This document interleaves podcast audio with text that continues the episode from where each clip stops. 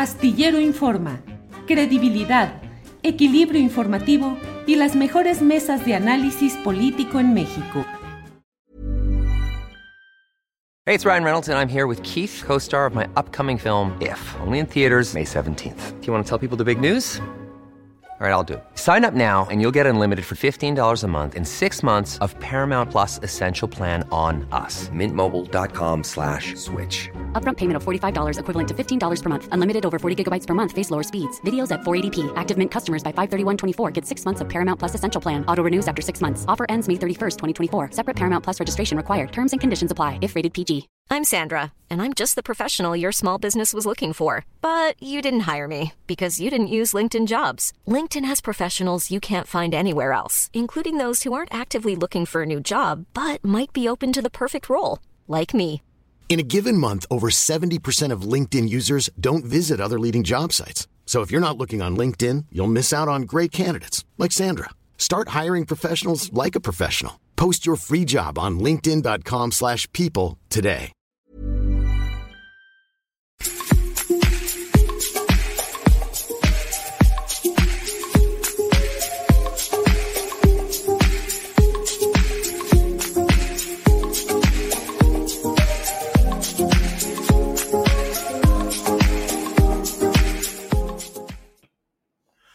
La una de la tarde, la una de la tarde en punto y ya estamos en este lunes 14 de febrero en Astillero Informa, Día del Amor y la Amistad, para quienes suelen celebrar o conmemorar estas fechas específicas en un calendario romántico comercial. Eh, quienes así lo deseen, felicitaciones para quienes um, eh, celebran o participan en este tipo de festividad. Eh, mucha información en este fin de semana. Vamos a platicarlo a lo largo de este programa en el que tenemos diversos uh, eh, tópicos a platicar con usted. Eh, análisis sobre el periodismo, análisis sobre lo que está pasando, sobre todo en relación con el caso de José Ramón López Beltrán y su esposa Caroline Adams, quienes ayer en la noche emitieron sendos comunicados para fijar su postura respecto a lo que durante más de 15 días ha venido debatiéndose, sobre todo en la propia conferencia mañanera de prensa del presidente López Obrador.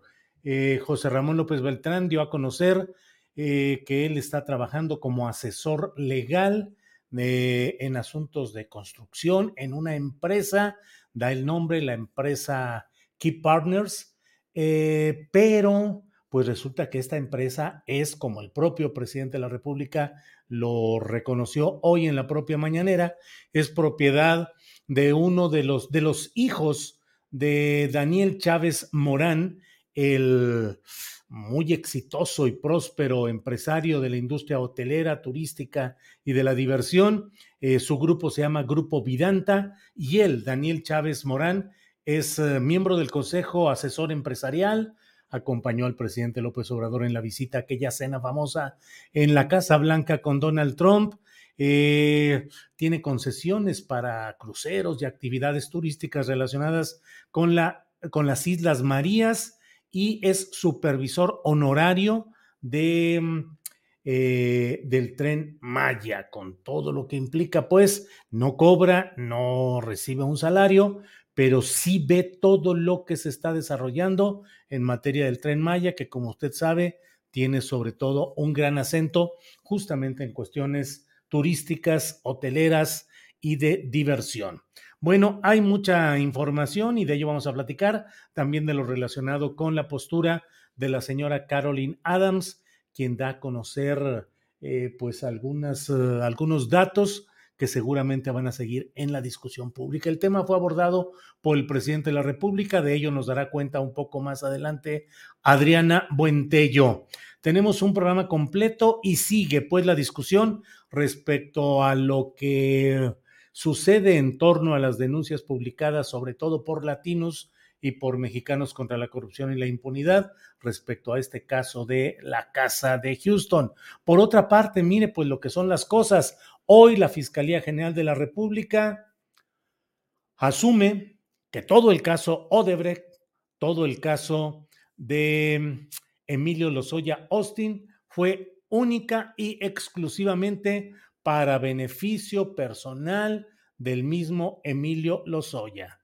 Nada de transferencias para la campaña electoral de Enrique Peña Nieto en 2012 y nada que implique ni a Enrique Peña Nieto, ni a Luis Videgaray, ni a José Antonio Mid, ni a nadie. La Fiscalía General de la República dice que la responsabilidad de la recepción y del disfrute y el uso de esos recursos de millones de dólares provenientes de Odebrecht no tuvieron, no lo dice así, pero dice que fueron utilizados solamente por Emilio Lozoya para comprar una casa y para otro tipo de, de adquisiciones. Con esta postura, la FGR está diciendo pues que no hay ningún señalamiento que alcance ni a Peña Nieto, el hombre que disfruta de una total impunidad en España, ni de eh, Luis Videgaray, que sigue dando clases en una prestigiosa universidad del MIT de Estados Unidos, y pues eh, todo queda solamente en Lozoya, a quien corresponderá defenderse de la carga de esta este, estos pliegos de postulación de acusaciones que ha hecho la Fiscalía General de la República. Bueno, eh, pues mire, es la una de la tarde con cinco minutos y vamos a pasar para platicar ya con dos periodistas sobre estos temas de actualidad. Doy eh, saludo como siempre a Laura Castellanos con gusto. Laura, buenas tardes. Microfonito, microfonito, Laura. Perdón. Hola Julio, ¿cómo estás? Gusto en verte. Gracias, igualmente, Laura. Marta Olivia López, directora de En un 2x3 de Tamaulipas. Marta Olivia, buenas tardes. ¿Qué tal, Julio? Un gusto saludarte, Laura. Gracias, buenas tardes. Hola, Gracias. Pues la verdad es que hemos um, recurrido a ustedes pidiendo su opinión, su conocimiento en el periodismo directo, en el trabajo del reporteo, en el trabajo difícil, peligroso, complicado, para preguntar Laura Castellanos. Laura, ¿todos somos Loret? Ay, Julio, pues no, no todos somos Loret. Yo no me considero eh, Loret porque tenemos muy presente que este periodista atendió los intereses de Televisa y participó en este montaje periodístico tan serio por e, que está, fue torturado y está preso este ciudadano Vallarta. Y porque Loret, pues eh, durante muchos años, aunque ya no esté en esa empresa televisora, pues atendió y sirvió a los intereses de esta. Lo que a mí me parece interesante, Julio, es ver de qué manera está tan polarizado el ambiente que de pronto em, esta que tú llamas y que concuerdo contigo en tu columna pifia presidencial de haber exhibido eh, los ingresos de Loret, lo único que hizo fue unificar a distintas personas, actores de la derecha en su contra y motivar que eh, Loret se convierta de pronto pues en, en un mártir del periodismo, en una figura defensora de los derechos democráticos de la libertad de expresión, por supuesto que es condenable que el presidente haya exhibido datos em, de sus ingresos de una persona civil, claro que sí, y que es condenable que por desquitarse de manera personal eh, esté dedicando, Julio, eso es lo preocupante, tanto tiempo, energía, recursos públicos para desquitarse de aquellas personas que exhiben información con la que no está de acuerdo. Fue el caso de Loret, fue el caso de, Carmen Aristegui, que por supuesto en distintos ámbitos, pero que de pronto mete a todos en un solo lugar y eso es gravísimo. Y mientras tanto, Julio, un compañero de Veracruz eh, estaba siendo velado ese mismo viernes y toda eh, esta reacción de solidaridad en favor de, este Lored estaba ignorando el hecho de que el quinto periodista de los estados, un periodista de un medio pequeño, eh, de, había sido asesinado en su estudio de grabación y es eh, en Oaxaca y esto es verdaderamente lamentable, Julio. Sí, Laura, gracias. Eh, Laura Castellanos es periodista independiente enfocada en derechos de pueblos originarios y temas con perspectiva de género. Es autora de varios libros, entre ellos Crónica de un país embosado 1994-2018. Marta Olivia López, ¿cómo ves lo que está sucediendo en este tema en el que de pronto Carlos Loret de Mola pareciera llevado por cierto grupo social, político e ideológico a instalarlo en una especie de pedestal de héroe defensor de la libertad de expresión y periodista eh, fundamental. ¿Qué opinas, Marta Olivia? Me parece, coincido con lo que dice Laura Castellanos en el sentido que se desvió totalmente la atención porque no todos somos Loret, hay quienes sí estamos en el campo trabajando, haciendo, reporteando, y no como Carlos Loret que va a las, iba a las coberturas narrada por los propios compañeros que le hacían todo el trabajo y que además llegaba y, tomaba un poco de lodo y se ponía en la frente y las mejillas. Me parece eh, en este sentido, yo cuando vi en la mañanera que estaba eh, ese titular del presidente y a un lado Loret, híjole, sí me preocupé, sí me preocupé porque desde eh, en México el lugar más importante es la presidencia de la República. Me parece que hablar de alguien desde ahí es bastante grave. Y hablar de alguien que ha sido un reportero bastante cuestionado también se me hace doblemente grave porque en efecto nos mete a todos en el mismo costal y logra efectos eh, como estos, ¿no? Eh, tener afinidad, alguien, alguien escribía en Twitter, nunca había tenido afinidad por Loret hasta ese momento. Yo no lo creo. Eh, realmente quienes estamos en, en la calle reporteando, no creo que puedan tener por afinidad por alguien que gane millones de pesos. Y no porque lo haya exhibido el presidente, sino porque es notorio desde los montajes, eh, eh, muy cerca de la mano de García Luna, muy cerca de todas estas, eh, las formas que ha hecho periodismo él en las coberturas, cómo cómo desde ahí se montaban todos los escenarios. Y me parece que están dejando de lado lo más grave, que es la impunidad en crímenes contra periodistas, la impunidad, las amenazas que estamos teniendo en los estados y sobre todo en estados tan terribles como Tamaulipas, donde aquí la oposición o la gente que está en medios independientes es invisibilizada por un gobernador que está desaforado desde el pasado 30 de abril, donde vivimos una especie de limbo legal entre que sí es, no es, y en medio quedamos los reporteros, muy pocos, pero quedamos los reporteros buscando información, donde hay falta de transparencia, donde se están olvidando muchos temas, Julio. Marta Olivia López es periodista de Tamaulipas y directora de En un 2x3. Laura Castellanos, em, ¿crees que este golpe o este proceso o este debate que estamos viviendo en estos momentos respecto a periodismo, datos protegidos, difusión de, em, información que debe ser reservada o cuidada por las propias autoridades. ¿Crees que esto va a llevar al propio periodismo a una polarización mayor y aún centrarse más en las élites, en los personajes conocidos o reconocidos, comentaristas, eh, opinantes de radio y televisión. Es decir, ¿crees que entramos en una especie de mm, un, antes y un después eh, en el periodismo práctico, concreto, luego de lo que ha pasado?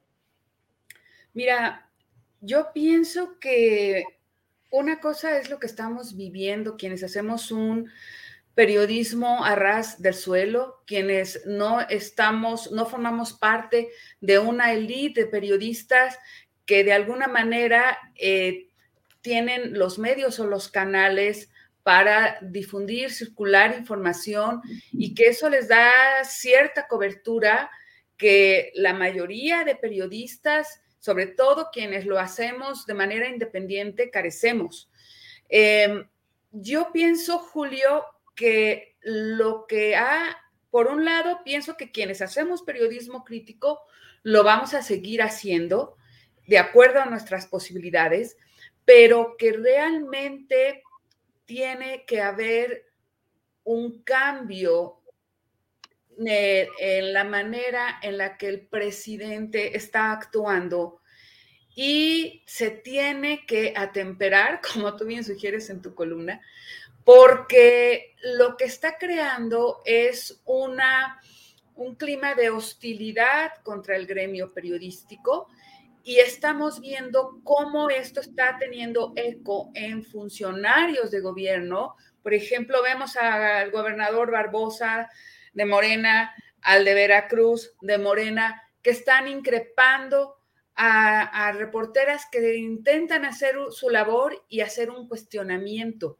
Entonces el asunto es, realmente se está poniendo en riesgo el derecho a la libertad de expresión y al derecho a la información de la sociedad, por un lado, se está coartando el ejercicio básico del periodismo y se está olvidando, y es muy importante que lo tenga presente tu audiencia, Julio, así como eh, eh, cualquier otra persona que simpatice o no con tu espacio que es de periodismo crítico, que quienes hacemos un periodismo crítico no es, no somos, no estamos aquí para hacer amistad con el gobierno, con el poder. Quienes hacemos un periodismo crítico no somos propagandistas del gobierno, Julio. Si esto no se tiene claro, entonces no vamos a poder ejercer, sobre todo quienes hacemos un periodismo independiente en los estados, que la mayoría de colegas lo ejercen sin ningún tipo de seguridad social y en la precarización, este clima de hostilidad que genera el presidente nos pone en mayor riesgo. Y si verdaderamente queremos que haya una transformación desde las élites económicas de los medios de comunicación, Julio, pues tiene que entrar en vigor lo que conocemos como la ley Chayote, o sea, la ley general de comunicación. ¿Por qué? Pues porque esta lo que va a hacer es eh, fomentar el control de los medios de comunicación. ¿Por qué? Pues porque son los recursos económicos públicos que se destinan a partir de la publicidad oficial los que están fortaleciendo estos medios de comunicación. Los dos principales, las dos principales televisoras son las que reciben la mayor cantidad de publicidad oficial. Entonces, el asunto es más complejo, pero si no hay voluntad desde el presidente para transformar las relaciones desiguales y dos intereses y, sigue protegiendo los intereses de las grandes televisoras y de las grandes empresas eh, de medios electrónicos, pues entonces estamos quedando totalmente en desprotección quienes hacemos este periodismo y llevamos, Julio, cinco periodistas asesinados, entre ellos la compañera Lourdes Maldonado de Tijuana y no pasa nada, no hay una empatía de parte del presidente ante estos hechos, Julio. Gracias, Laura Castellanos. Eh, Marta Olivia López, periodismo sí, propagandismo no. Mm, los poderes quieren finalmente que el periodismo sirva a sus intereses. Eh, ¿Cómo sobrellevar esa lucha para mantener la autonomía y la valía de un periodismo alejado del poder, Marta Olivia? Sí, Julio, eh, cuando, es, eh, cuando decíamos que estaba mal cuando estaba Felipe Calderón, Vicente Fox, Enrique Peña Nieto, y nosotros caíamos bien porque denunciábamos estas situaciones, y digo caíamos bien para el resto. Ahora que está un gobierno de otro partido, tenemos que seguir incidiendo y diciendo lo que no nos parece, porque tenemos que conservar, al menos yo como reportera tengo que conservar esa, eh, eh, aunque no hay objetividad real, tengo que seguir diciendo cuáles son las situaciones que no nos parecen, porque no es de esa forma como se puede ayudar, apoyar y hacer nuestra labor como periodistas. Y siempre he comentado que no se puede estar eh, tanta cercanía del poder hace daño al periodismo y tanta cercanía es eh, dañina en todos los sentidos. Yo entrevistaba el sábado pasado a, una, un personaje eh, que en otros tiempos era bastante crítico con todos los gobiernos y ahora eh, legitima esta situación, este poder desde la presidencia de la República. A mí me parece grave. Y grave, voy a hablar de números, Julio. En 11 años, la Fiscalía Especializada en Delitos contra la Libertad de Expresión registró solamente 94 asesinatos de periodistas y hasta diciembre del año pasado solo tenía el registro de seis sentencias por delito de homicidio en contra de comunicadores. Es decir, y, otros están en proceso, descartó el 70% de los casos investigados que existen donde existe vínculo con el trabajo periodístico. De 3.400 investigaciones por agresiones a periodistas, en solo 28 se han logrado sentencias, es decir, menos del 1% respecto al total de casos. Eso es lo grave, eso es lo que está pasando. Son 30 asesinatos en este sexenio, no ha rebasado, anda, digamos, ahí en la cifra, pero 5 hasta hoy, 14 de febrero, tiene que haber un mensaje claro desde el gobierno y no, no hacer esta...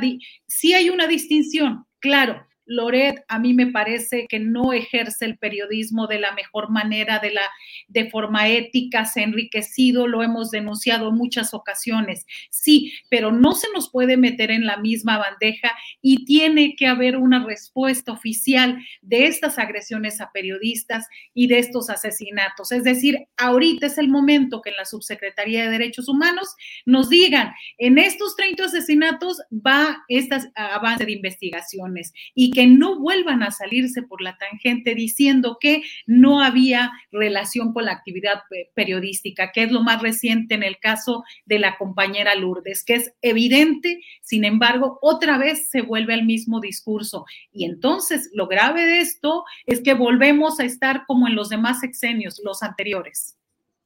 Gracias, Marta Olivia. Laura Castellanos, estamos metidos aquí en la discusión de élite, Loret sí, Loret no, eh, los espacios o spaces de Twitter. Em, y mientras tanto, me parece que a lo largo y ancho de la República se siguen dando muchos procesos sociales de lucha y de participación popular en contra de industrias eh, depredadoras del medio ambiente, en defensa de recursos naturales, eh, particularmente en el sureste del país. ¿Cómo va el periodismo y cómo va la cobertura de esos protestas o seguimos metidos viendo y revisando los pleitos de élite, Laura? Tu micrófono, Laura. Perdón, es que estoy en un, corredor aéreo y de pronto se escuchan aviones a todo lo que va. Sí, sí. Eh, pues mira, Julio, es muy preocupante que el país, por un lado, está Em, están viviendo distintas crisis y pues desde Palacio Nacional se fija una agenda cotidiana, ¿no? Y eso tiene que ver con los intereses muy personales del presidente. Y de pronto, por un lado, se olvida pues toda la tragedia de las madres buscadoras que están desesperadas, buscando a sus seres queridos. Por otro lado, se está olvidando cómo desde el aparato de Estado está habiendo un proceso de imposición de megaproyectos del propio Estado y del gran capital como el del tren Maya.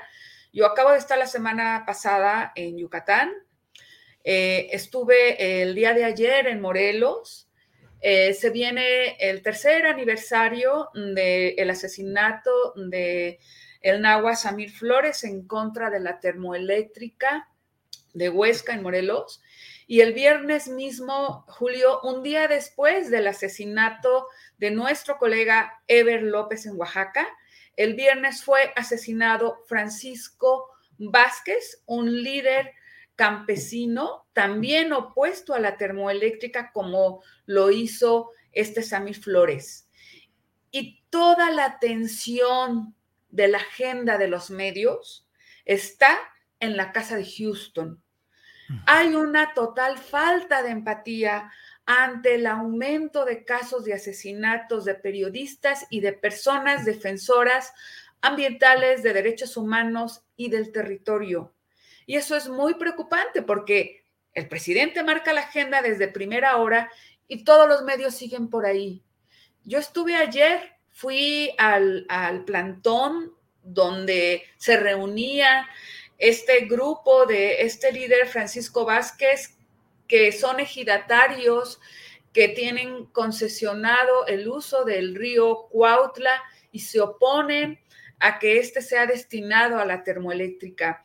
Y el lugar fue desolador, Julio. Em, las personas que estaban ahí estaban totalmente eh, destrozadas por el asesinato em, con arma de fuego de su líder, de la misma manera como asesinaron a Samir Flores.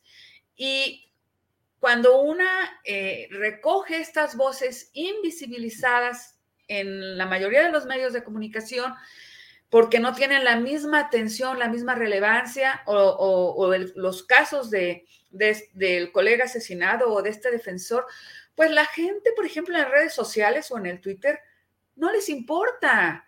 Ellos están ahorita mentando, ¿no? O gritoneando porque quizá Marta Olivia y yo estamos haciendo, o yo en lo personal, cuestionamientos al presidente, pero son cuestionamientos porque tiene que venir, es nuestro ejercicio como periodistas. De la misma manera lo hice con Peña Nieto y lo hice con Calderón y lo hice con Fox, con Cedillo y con Salinas. Y para mí es muy preocupante que esta exacerbación de pronto eh, eh, el presidente también haga un ataque totalmente eh, desbocado y, y sin sentido contra Carmen Aristegui, Julio. Y, lo tengo que mencionar porque gracias a ella, yo como periodista independiente, eh, pude publicar un reportaje que fue vetado en el Universal, que es el de la masacre de Apatzingán. Y a quienes no me conocen y a quienes piensan, como el presidente, que Carmen es una simuladora y la máxima exponente de Lampa, de periodístico, pues lean, fueron los federales, para que vean el riesgo que también tuvo Carmen, el riesgo a su integridad por publicar este reportaje. Entonces, Julio, parece que no tenemos memoria en este país del trabajo periodístico que hemos hecho. Em, muchos colegas, hombres y mujeres, y sobre todo quienes están en, en los estados, quienes tienen que hacer coberturas en los municipios, quienes tienen que enfrentarse a autoridades locales, a intereses, a caciques, a, eh, también autoridades electorales, porque hay muchos intereses y cuando uno escribe, eso parece que no se ve. Entonces, sí necesitamos una empatía por parte de las audiencias y un proceso de autocrítica también y de ver que es muy importante que se atemperen los ánimos tanto del presidente como de las audiencias de ambos extremos y que haya empatía con quienes están siendo asesinados, con las personas defensoras y con las mujeres y los hombres periodistas que estamos tratando de ejercer y de garantizar el derecho a la información de la sociedad y de la libertad de expresión, Julio. Gracias, Laura Castellanos. Marta Olivia López, sobre este mismo tema, ¿cómo ves qué sucede en el país? ¿Qué sucede con estas luchas, con estas protestas, con estas movilizaciones, mientras estamos clavados viendo el espectáculo de élite de Loret o no Loret y cosas similares. Marta Olivia. Fíjate que eh, parte de lo que dice Laura es muy similar a lo que ocurre en Tamaulipas. Aquí eh, muchos, eh, algunos medios masivos, sobre todo que circulan a nivel nacional o desde la Ciudad de México, si no se trata de un tema específico, como actor a cabeza de vaca no les interesa. Y, y a pesar de que es una situación que se está dando de despojo de tierras en muchas partes del estado. Y estamos hablando, por ejemplo, que pasó silenciosamente esta eh, apropiación ilegal de tierras del exsecretario general de gobierno, hoy precandidato de la alianza PRI-PAN PRD, César Augusto Verástegui Hostos. Estamos hablando también, eso es en la reserva de la biosfera del cielo, la única, me parece que una o dos de, eh, eh, de América Latina. También apropiación de tierras en la playa en el municipio de Ciudad Madero, Tamaulipas. Y ahora se está dando una eh, expropiación irregular y dicen los abogados ilegal de 42 hectáreas de playa allá en el municipio de Soto La Marina, en la playa La Pesca, donde el gobernador junto con la gente del registro público de la propiedad, dicen los vecinos, inventa un nombre y un dueño de todo ese predio. Paga 35 millones de pesos, lo va y lo deposita en juzgado y dice, no hay ningún dueño más. Ayer la comunidad, y desde hace un par de semanas, tenemos más o menos un mes denunciando esta situación, eh, los vecinos empezaron a ampararse. Hay hasta este momento eh, un amparo colectivo y amparos individuales para, eh, decretados por la, eh, un juzgado federal, obviamente, donde se les pretende retirar y se les, eh, se les terminan sus derechos de acuerdo al gobierno del Estado. Me parece que eso está pasando aquí. ¿Qué es lo que sucede cuando hay una noticia en un medio alternativo como en un 2x3? que hoy toda la maquinaria del gobierno estatal empieza a desestimar a los dueños, empiezan el golpeteo y eso no aparece en las agendas de, eh, los medios de comunicación, tampoco en Tamaulipas. Eh, esto es lo que está pasando. Familias, estamos hablando, me decía una fuente informativa anoche, es que esos terrenos habrá que ver qué se está peleando ahí, eh, Julio, porque hablan de miles de millones de dólares donde recordemos que en este municipio la unidad de inteligencia financiera le encontró a Francisco Javier García Cabeza de Vaca al menos tres propiedades millonarias. En una de ellas es un, eh, tiene seis cabañas como chalets suizos y tiene otras propiedades donde ha eh, eh, amenazado a los campesinos, a los ejidatarios a venderles. Ahí seguimos nosotros en esa investigación y siguen los vecinos denunciando y con miedo, porque ayer que fuimos a hacer la cobertura, la gente dice, te doy toda la información, pero mi cara no. ¿Por qué? Porque sabemos si no le ha podido hacer nada el presidente ni todo el aparato judicial desde la Ciudad de México, ¿crees que me yo estoy totalmente en riesgo, nos dicen ellos, por ejemplo. Claro. Bien, pues eh, gracias Laura Castellanos, gracias Marta Olivia por esta oportunidad de, de asomarnos a estos entretelones de lo que está sucediendo hoy y de nuestro oficio. Laura, a reserva de lo que desees agregar, muchas gracias por esta ocasión. No, gracias a ti, Julio, y mi solidaridad también contigo, porque eres uno de los periodistas más críticos y congruentes que yo conozco en este país. Muy amable, aprecio mucho tus palabras, Laura.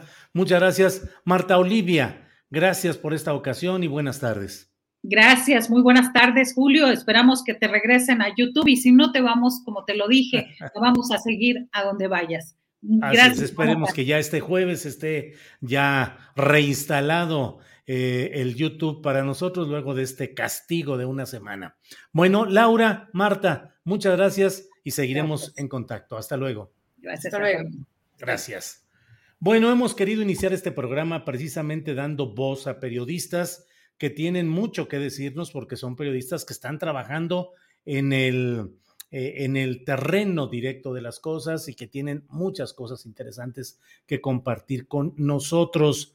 Me parece que en horas como estas, en las cuales hay tanta confusión respecto a lo que es el periodismo y lo que no, eh, mientras eh, mucha de la atención está colocada en estos pleitos de cúpula, me parece importante y por eso invitamos a Marta Olivia y a Laura Castellanos para que nos dieran una visión y reflexiones sobre lo que está pasando más allá de todo este rollo de... Eh, de lo que se refiere a la élite, que también hay que analizarla y hay que desmenuzar, desde luego, porque lo que ahí sucede es muy relevante. Bueno, eh, son, es la una de la tarde con 34 minutos y es una excelente hora para saludar a quien los lunes nos ayuda a remover las neuronas. Jacaranda Correa, buenas tardes. Hola, querido Julio, ¿cómo estás? Pues yo Bien, con las neuronas removidas, no sé ni por dónde empezar. Te juro que tenía yo taquicardia todo este fin de semana, este lunes. Yo decía, bueno, qué barbaridad. Aquí no nos aburrimos, Julio. Es Sí, una eh. impresionante. Es que hubo muchas cosas, Jacaranda, y Sí. creo que todas ellas tienen un impacto trascendente, eh, no solo en el momento o en los días siguientes, sino que puede estar en mucho de esto la definición de lo que siga en esta difícil batalla, desde mi punto de vista, por mantener un proyecto de centro izquierda con un gran apoyo popular, pero que hoy está, eh, pues, um, eh, en, este, en esta pelea tan dura contra factores mediáticos, empresariales, políticos, que van creando una situación muy difícil. Pero bueno, ¿y, y qué resolviste? ¿De qué nos vas a hablar hoy, Jacaranda? Juro que no sabía ni por dónde entrarle, Julio, la verdad. Eh, tenía yo tantas cosas, por supuesto que, que algo que, que- que siempre trato es de, de no perderme en, en todo el bosque, ¿no? Pero la verdad es que fue muy, muy fuerte todo lo que ocurrió desde la Fer Loret y la casa de, de, de- de Houston, en fin, todo lo que ha venido ocurriendo. Pero bueno, creo que para mí sigue siendo importante y sin perder de vista el tema de la violencia que viven los periodistas y una violencia que es física, pero que también es económica, Julio.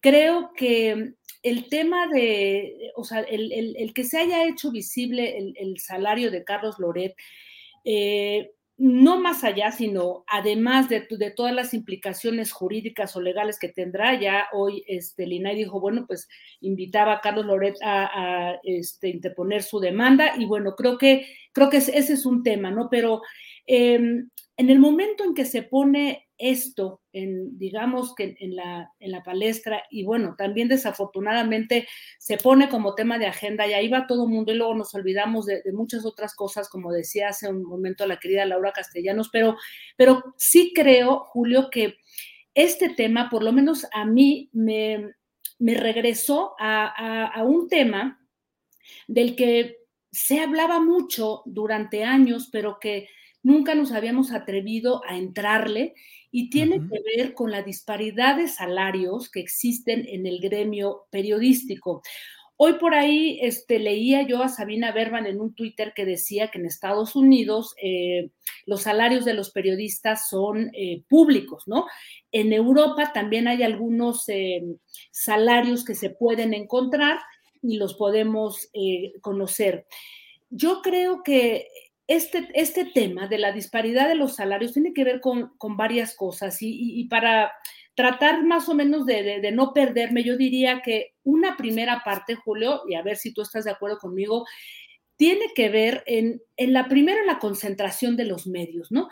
Esa gran concentración que además se vincula con una ley de comunicación social todavía pendiente que nos ha quedado de ver este gobierno, en donde se regule la publicidad oficial. Porque de alguna manera eh, vemos a periodistas que pueden ganar hasta medio millón o 300 mil pesos al, al, mes, ¿no? Por venta de publicidad privada y que antes había reporteros, como lo sabemos, cuyos medios, bueno, pues se desentendían porque los reporteros vendían sus páginas, su publicidad al gobierno y por ahí se les daba una lana y entonces los medios de los dueños decían, ay, pues bueno, aquí les están dando su lanita el, el gobierno este, federal, entonces nosotros pues no les vamos a, o sea, digamos que no nos preocupamos, les damos tres pesos y lo demás que sea la venta de publicidad oficial. Esto fue uno de los grandes problemas que se dieron en gobiernos pasados, el de Enrique Peña Nieto, que fue brutal, en el de Calderón, en el de Vicente Fox, en fin. Ese tema de la publicidad sigue siendo un tema pendiente y que también creo que atañe a los medios públicos, porque ahí podría haber un contrapeso, Julio, pero los medios públicos todavía están trabajando de una manera muy irregular, ¿no? Medios que tienen mucho más presupuesto que otros, periodistas que ganamos menos que otros, en fin, ese también es, es un tema, ¿no? Y esta ley de, digamos que de, eh, de comunicación social que ha estado eh, pendiente, me parece que de alguna manera tendría que poner en su lugar y transparentar todo lo que se ha venido, eh, digamos que promoviendo a nivel, digamos, de la concentración. A mí me llamaba la atención y no sé, a ver tú qué piensas, Julio, sí. el día que el presidente lanza este mm, anuncio, ¿no? Y que por ahí le da un raspón a Televisa diciéndole, le voy a preguntar a Televisa, este, ¿por qué le pagó este dinero? No sabemos si sea cierto o no. Hasta hoy Televisa no ha abierto la boca. Me pareció algo eh, interesante porque, como sabemos, Bernardo Gómez forma parte del Consejo Asesor de, del presidente, ¿no? Lo mismo que Salinas Pliego y lo mismo que el presidente del grupo Imagen, ¿no?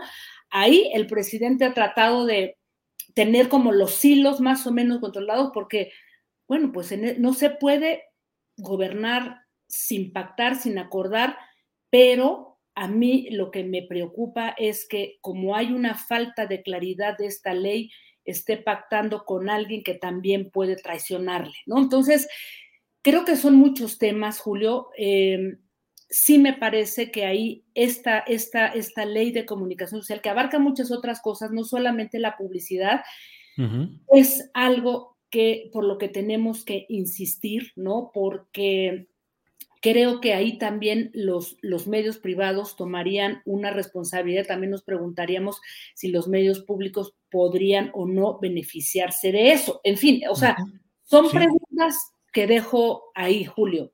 Fíjate, Jacaranda, que tocas un tema que creo que dentro de el enorme cúmulo de datos, de detalles y dentro de, digamos, la rijosidad declarativa que se está instalando en estos días, eh, o que se ha, se ha incrementando, que se está incrementando en estos días esa rijosidad, hay una referencia que ha hecho el presidente de la República en el sentido de que hay medios que son, digo, que son concesiones públicas, que no son negocios privados y que son, que esas concesiones ahí están. Ha hablado específicamente de eh, Prisa con el grupo radiofónico de W y con Televisa. Híjole, eh, tomaría, llegaría el presidente a tomar una decisión de condicionar o de suspender concesiones públicas a ciertos medios? No sé, pero el hecho de la manera como hoy lo planteó el presidente de la República me hizo eh, reconsiderar muy seriamente todo esto, porque además mi punto de vista, Jacaranda, es de que estos medios electrónicos concesionados, particularmente la televisión abierta, particularmente Televisa y Televisión Azteca, eh, que son los que tienen más tiempo en el mercado, digamos, eh, pues se han convertido históricamente en entes aparentemente sin mayor regulación, ya no solo ajenos a la supervisión del poder político, del poder del Estado, sino por encima de él, condicionantes, retadores y, e impositivos en muchas situaciones el propio presidente Andrés Manuel López Obrador como candidato. ¿eh? Y traicioneros, sí. Entonces, ¿cómo ves este tema de las concesiones públicas de medios privados, Jacaranda? Pues yo creo que ese es un, gran tema, es apasionante. Em, creo que mucho tiempo se ha puesto justamente este, este, este punto, que eh, los medios, en general el espacio radioeléctrico es parte, digamos que de la nación, es un espacio público concesionado a privados. Ciertamente, o sea, eh, pues el presidente podría lanzar, imagínate tú, una iniciativa, yo no me quiero imaginar, porque eso ya ocurrió en Ecuador, ya ocurrió en Argentina, ¿no? Intentando, digamos que regular. Em, eh, todo lo que es el espacio, el espacio mediático y se le fueron a las patadas a Rafael Correa y a, Cristina Kirchner, ni se diga. Creo que es un tema muy delicado porque el tema del poder económico detrás del poder, digamos que de los medios, es un tema eh, nada sencillo. Eh, no sé digamos, el presidente se, aventaría eso, creo que son muchos frentes ya abiertos ahora, Julio, y entonces intentar jalar por ahí, bueno, pues sabrá el presidente, ¿no? Eh, pero yo también insisto y por ahí levanto eh, la mano que creo que hay un tema pendiente y que por ahí puede haber un equilibrio y cosas interesantes son los medios públicos, Julio. O sea, no los perdamos de vista, por favor, porque creo que desde ahí eh, se puede construir un, digamos, un espacio de libertad también o no. Entonces, ahí también se tienen que transparentar las cosas, ahí también se tienen que transparentar los presupuestos y hay una, eh, digamos, una iniciativa que se lanzó hace muchos años y que quedó en el aire que tenía que ver con una ley de medios públicos, más allá de que esta ley de telecomunicaciones hoy, eh, de alguna manera, nos soporta, nos defiende, pero ese pastel publicitario, todo ese dinero sigue estando concentrado en los medios privados y por lo tanto el dinero público que se le asigna a los medios, eh, el, dinero público que se le asigna a los medios públicos, valga la, la redundancia, pues lo sigue coartando y de alguna manera determinando cierta libertad, Julio. Pues Jacaranda está todo movido y de veras que son tantos los ingredientes, los nombres, las historias, los intereses, eh, que pues es muy importante que tratemos de esclarecer, de reflexionar, de atemperar ánimos y de poder ir viendo eh, qué es lo que realmente está en todo este conflicto que puede significar definiciones trascendentes respecto a lo que es nuestra nación y el futuro de un proyecto político. ¿Que tú te pues, eh, imaginas eh, eh, aventando una, una, una ley, una nueva ley de medios o alguna iniciativa para, para regular todo, todo, todo este conglomerado mediático? Yo no lo sé, Julio. Ahorita imagínate con tantos problemas es abrirle otro boquete ahí al asunto, no lo sé. Digo, desde luego que es un tema que tiene que discutirse, estoy de acuerdo, y hoy a mí también me llamó la atención lo que, lo que dijo el presidente, pero no lo sé, Julio. Bueno, pues iremos viendo qué es lo que sucede y seguiremos platicando.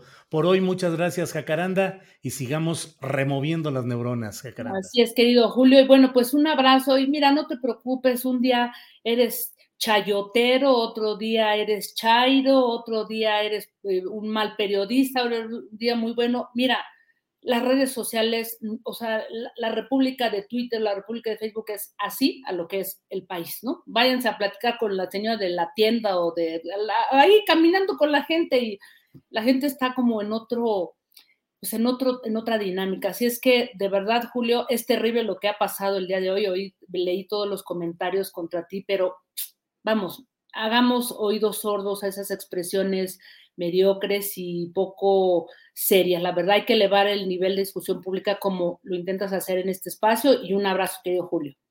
Gracias, Jacaranda, muy amable. Aprecio tus palabras. Seguimos la próxima semana. Gracias, Jacaranda. Hasta pronto, Julio. Hasta luego.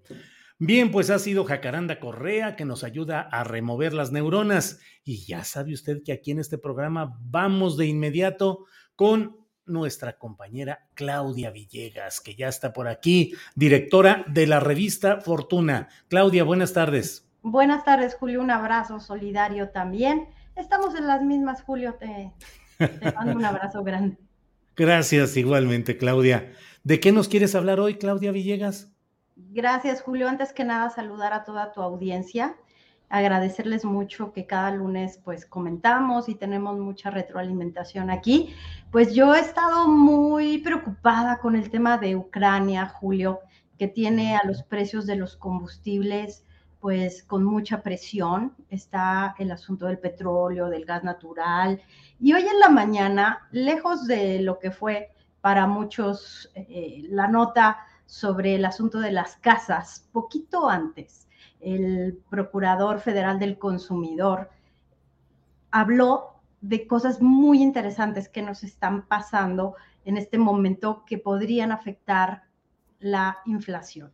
Me refiero al precio de la gasolina, que vamos a ver en los próximos días, que vuelve esa discusión de si los distribuidores de gasolina, los dueños de las estaciones de servicio, pues se están pasando de rosca, como dice el procurador de manera coloquial, y están defendiendo sus márgenes sobre el precio de la gasolina que se da a los consumidores, porque cuando hay presiones en los precios internacionales del petróleo, lamentablemente, pues vemos que eso se traslada al precio de la gasolina. Entonces, eh, dio varias veces el nombre de los distribuidores de gasolina OXO, porque hay que recordar que el grupo FEMSA, que son los dueños de los OXO, que están con el tema de la reforma al sector de la energía, pues también participan en el mercado de la distribución de gasolinas, Julio, y varias veces en su intervención, el Procurador Federal del Consumidor, el señor Ricardo Schiffel,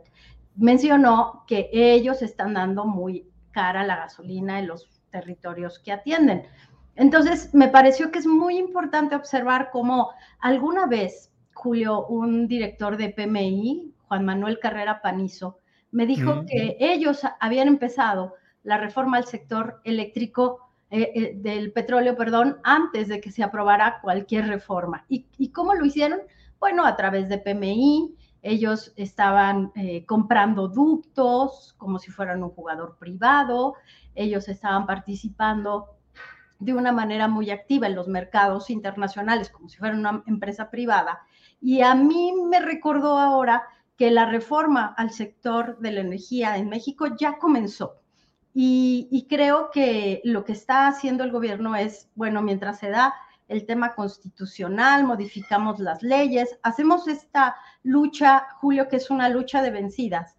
Bueno, pues ya tenemos a la eh, Comisión Reguladora de Energía negando los permisos eh, o no renovando permisos. Y también vemos cómo en el sector de la gasolina hay pues una presión dentro del ámbito de la legalidad, insisto, para que eh, vía información también se presione para que no se aumente más la gasolina de lo que, de lo que está como un precio controlado, Julio. Claro. Claudia, ahorita que mencionas a Carrera Panizo, eh, pues eh, recuerdo el hecho de que, pues sí, había declaraciones muy entusiastas y muy halagüeñas y muy promisorias, y en los boletines de prensa decían que las cosas iban muy bien, pero Carrera Panizo fue un corresponsable, creo yo, de toda la serie de saqueos y de corrupción en petróleos mexicanos. Eh, si no recuerdo mal, está inhabilitado por la función pública y eh, pendiente la acción penal que la Fiscalía General de la República debería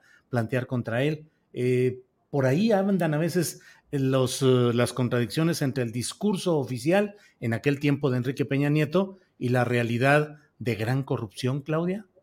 Sí, claro, y qué bueno que lo recuerdas, Julio. Yo quise traerlo a colación porque como los priistas y los panistas hicieron su reforma al sector eléctrico y, de, y petrolero sin avisar y usando todo tipo de caminos, bueno, pues ahora el gobierno está tratando de que con las eh, eh, escasas herramientas que tiene, tratar de reducir esa expansión que se tuvo a veces desproporcionada en el sector de la electricidad y en el petrolero. Y Carrera Panizo nos decía a los reporteros que lográbamos platicar con él allá en la torre de Pemex, en una, eh, en una oficina enorme, Julio, donde había maquetas de, de, por ejemplo, de los floteles y también pues él se veía siempre como un gran fan, un hincha del fútbol español y, él siempre decía que él tenía muy buena relación con los españoles. Y también nos decía que, bueno, pues el negocio de los floteles, ¿te acuerdas? De los hoteles para las plataformas petroleras, en que México terminó comprando la empresa de floteles. Y que México terminó rescatando en los astilleros españoles floteles yo siempre me preguntaba, ¿qué tenía que estar haciendo México por allá? rescatando floteles y acá en México, en Veracruz, por ejemplo, teníamos una gran tradición de astilleros mexicanos. pero qué bueno que lo recuerdas, porque a propósito de lo que decía el presidente López Obrador, de que los españoles habían eh, de alguna manera eh, abusado, y ya platicamos ampliamente de, todos los ángulos, pero ese es un buen ejemplo de cómo no, no solo fueron los españoles, sino que también los funcionarios mexicanos eh, tenían una exacerbada pasión por hacer negocios con los españoles al grado de que Pemex rescató a los floteles, eh, Julio. Claro, claro, todo eso, todo eso efectivamente ahí se ha dado. Em, Claudia, ahora sí, permíteme preguntarte cómo ves este tema. ¿Quién es Daniel Chávez Morán? ¿Qué fuerza o presencia tiene el grupo Vidanta? ¿Cuál ha sido su expansión en lo que va de este eh, gobierno federal? Claudia, por el asunto de que se ha conocido de que el hijo del presidente López Obrador está trabajando en una empresa creada en Houston, Texas, y que ese es el motivo por el cual él está en Estados Unidos. ¿Qué es este grupo Vidanta y cuál es la fuerza de Daniel Chávez, Claudia? Gracias, Julio. Pues Daniel Chávez es un empresario en el sector turístico que tiene mucha participación en el sureste mexicano, que estaba yo leyendo y quiero profundizar más en esa información, que tiene algo que ver con las Islas Marías. Esto también el grupo Vidanta, evidentemente por su vocación turística. También ha estado participando como pues observador, se le dice, en el tren Maya, porque pues se busca que el tren Maya ya en el sureste sea una manera de detonar aún más el turismo internacional, que es donde el grupo Vidanta tiene muchísima experiencia. Son hoteles a veces todo incluido, son hoteles de muy alto nivel, son hoteles que pues han traído grandes espectáculos para el sureste. Es un empresario turístico que el presidente López Obrador, Julio, ha venido mencionando muy seguido en sus proyectos para el sureste del país. Y bueno, pues ahora sabemos que tiene negocios también en Houston y que a través de esta empresa, eh, lo que dijo eh, en su carta el hijo del presidente es que gracias a esta empresa logró tramitar su visa de trabajo, no turística, su visa de trabajo allá en Estados Unidos y que ahora es asesor, asesor legal del grupo Vidanta Julio.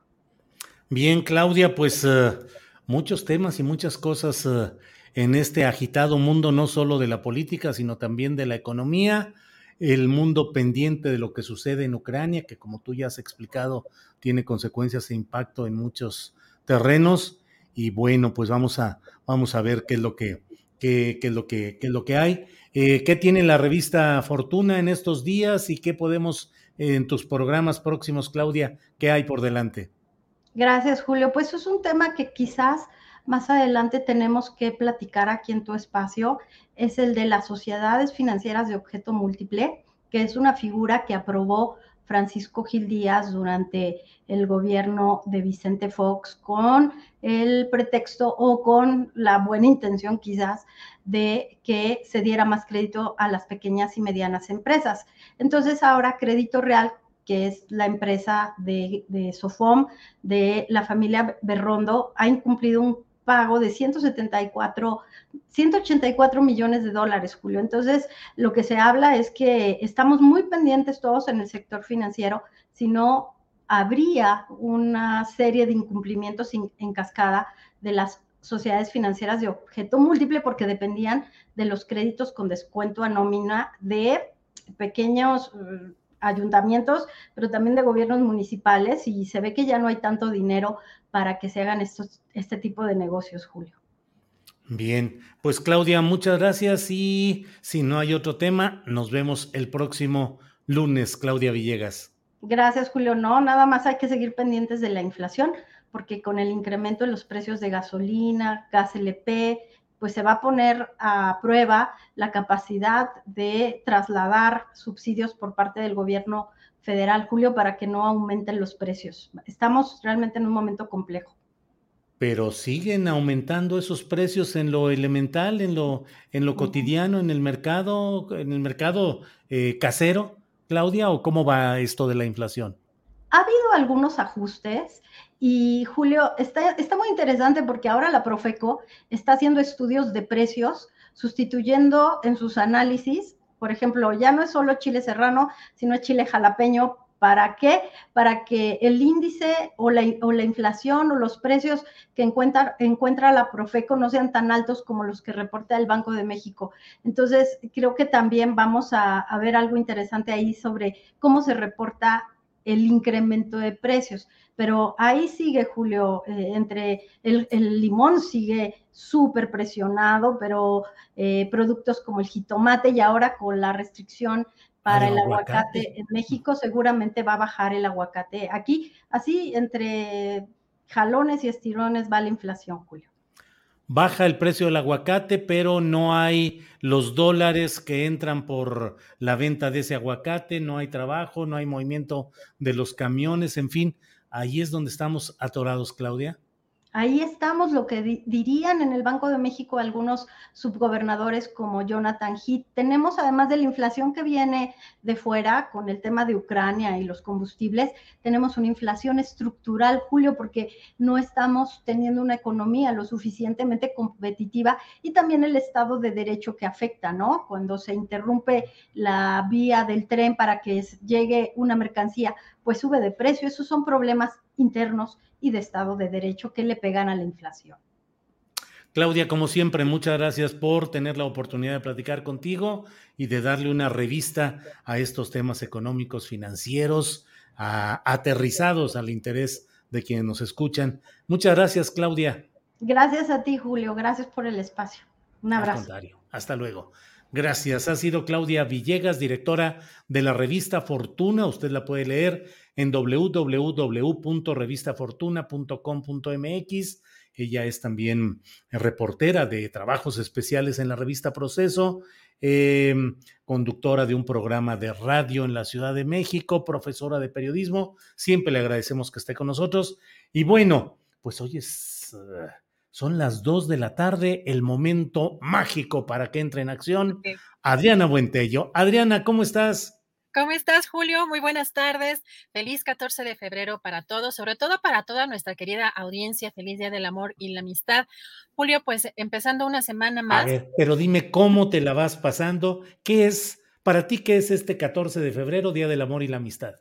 Pues en términos comerciales, siempre digo que me pasa de noche, este, ah. pero creo que lo importante son los detalles y cómo uno festeja sus amistades, el amor en general, que no necesariamente puede ser de pareja, ¿no? Puede ser uh -huh. el amor que tenemos a nuestros perrijos, gatijos, a nuestra familia, a nuestros padres, eh, en el caso de las personas que tengan también hijos, por supuesto, hay mucho, muchos tipos de amor, el amor que se tenga también a, a uno mismo, así que Hoy, además que ha estado tan incendiado o tan incendiadas las redes sociales y con estos temas, yo creo que vale la pena el molestarse quizá unos minutitos nada más para mandarle a las personas más especiales, ¿no? Que tenemos en nuestras vidas, el mandarle algún mensajito, algún cariñito, eh, algún mensaje positivo, este, buenas vibras, buena semana, cualquier pretexto además es bueno y se puede hacer todos los días, pero siempre me gusta que de pronto hay algún día especial para hacerlo más, enmarcarlo más quizá, ¿no? Este, pero dejando un poco de lado lo, lo comercial y tam, tampoco el, eh, quizá el abarrotar lugares sea buena idea, pero siempre festejar a las personas que queremos, ¿no, Julio? Digo, yo sé que tampoco eres mucho como de fechas, pero no. pero tú cómo te la pasas o este ¿qué, qué te parece este día? Pues yo me la paso este como todos los días, realmente yo no no soy de fechas. Eh, viendo aquí, por ejemplo, a mi hija Sol, que tiene mucho trabajo, porque justamente como ella es repostera y pastelera, en estos días le piden muchas uh, entregas. Y bueno, pues es mi hija, entonces obviamente yo veo con ojos embelesados su producción y me gusta ver los pasteles y las uh, galletas y todo lo que va haciendo, cómo los adorna y cómo los presenta. Entonces, bueno, eh, así me la paso tranquilo realmente tranquilo el, el, fin de semana. ¿Tú te pasaste como el fin de semana? ¿Viste el partido de fútbol americano de la final?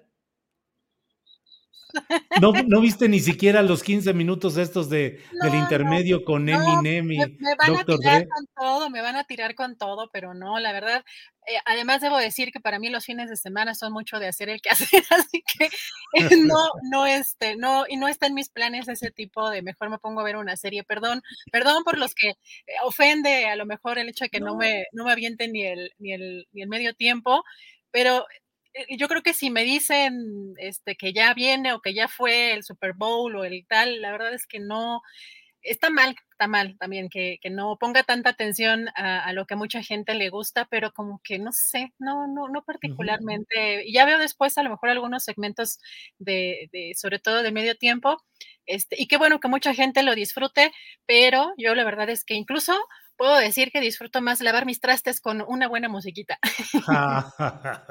Muy bien. Adriana, antes de que entres, por favor, allá a, a la, la materia informativa, de lo que has visto y de estas horas tan fuertes, ¿qué es lo que más te ha llamado la atención o qué es lo que más te preocupa o te alienta?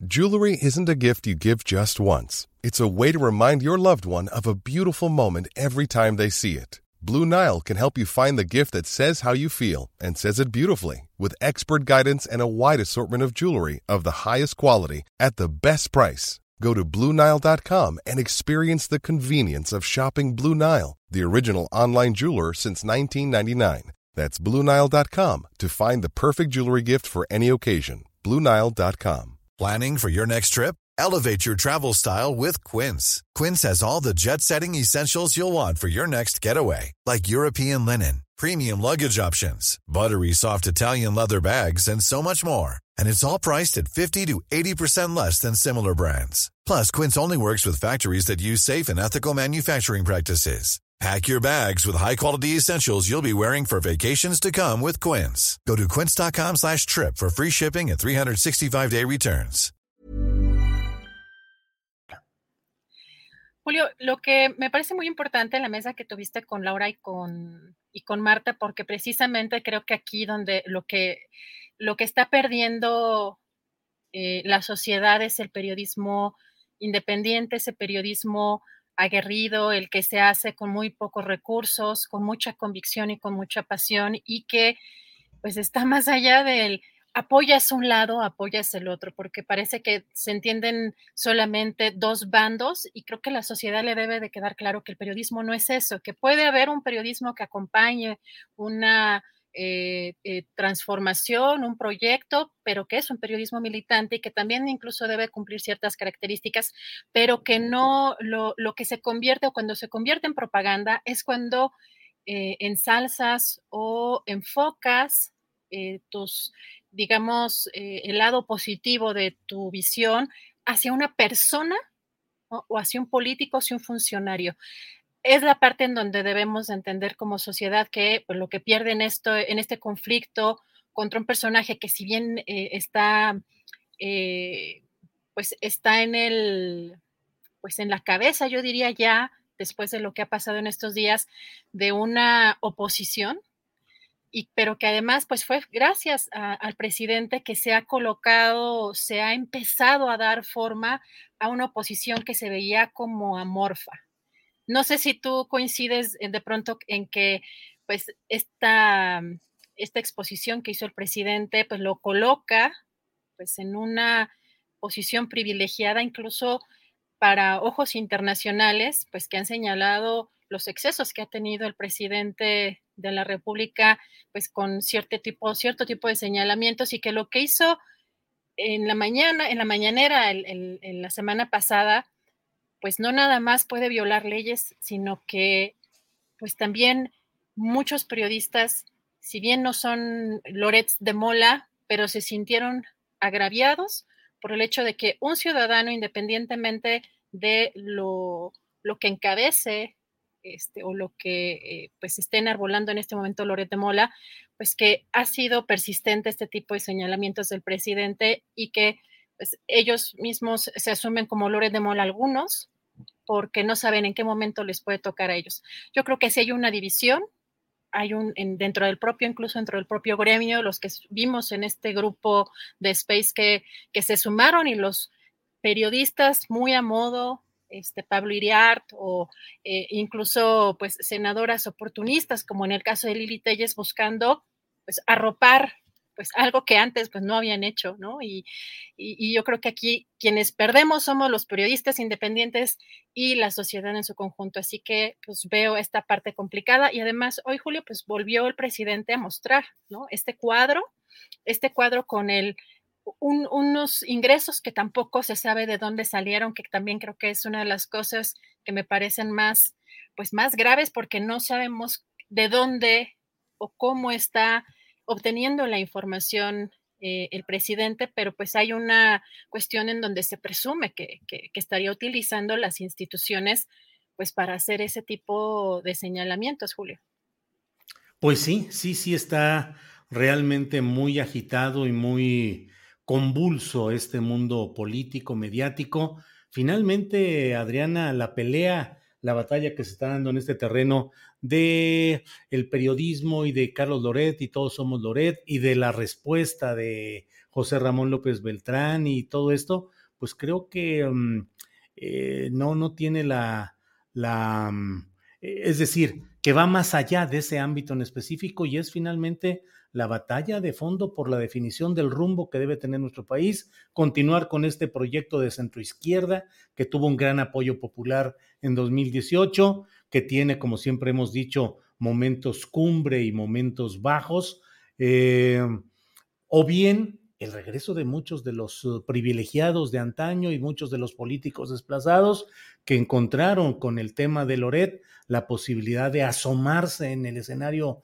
público con, sin que necesariamente les avienten de jitomatazos y de pedradas, porque van guarecidos bajo esa bandera. Sobre eso me gustaría incluso un poco más adelante hacer una pequeña reflexión, pero si estás de acuerdo, Adriana, pues vamos entrándole al tema de la información a reserva de lo que desees comentar sobre esto. Pues más bien, Julio, dejamos, preparé unos segmentos justamente de lo que creo que es relevante de estos eh, mensajes que manda el presidente, de estos dichos hoy en la conferencia mañanera, porque dio, mucho material que creo que puede ser analizado, que incluso también este, previo a, tu editorial eh, podemos ver lo que dijo sobre este tema. Eh, por un lado, como eh, te decía, volvió a poner esta tabla ¿no? de los supuestos ingresos de Loret de Mola y dijo que debe transparentarse todo y que no sabe tampoco por qué se alebrestaron tanto cuando dio a conocer esto el viernes pasado. Eh, también dijo que le pagan la mafia del poder para atacarlo, para que regrese el mismo régimen de corrupción. Si te parece, vamos a escuchar. Pues este, yo pienso que debe de transparentarse eh, todo. El que nada debe, nada teme. Yo no sé por qué se alebrestaron, se este, incomodaron tanto porque señalé aquí una información que me hicieron llegar sobre lo que gana Loret de Mola. Imagínense este, cómo no dar a conocer esta información si este señor se dedica a golpear no solo al gobierno, no solo al presidente, sino al proyecto de transformación. A ver, ¿por qué no pones el cuadro de Loret de Mola? Miren esto. ¿Lo sabía la gente? ¿Lo sabía el pueblo de México? ¿Y por qué gana tanto ese señor?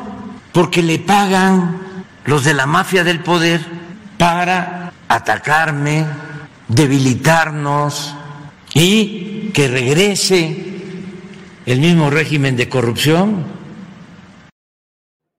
Bueno, otro, otro tema importante dentro de este mismo caso eh, Julio, pues celebró el presidente que echaron a andar este foro en Space, esta campaña, bueno, el hashtag Todos Somos Loret, pero eh, importante porque dijo que eh, además de que afortunadamente no fueron muchos, el debate hay que continuarlo. Vamos a escuchar.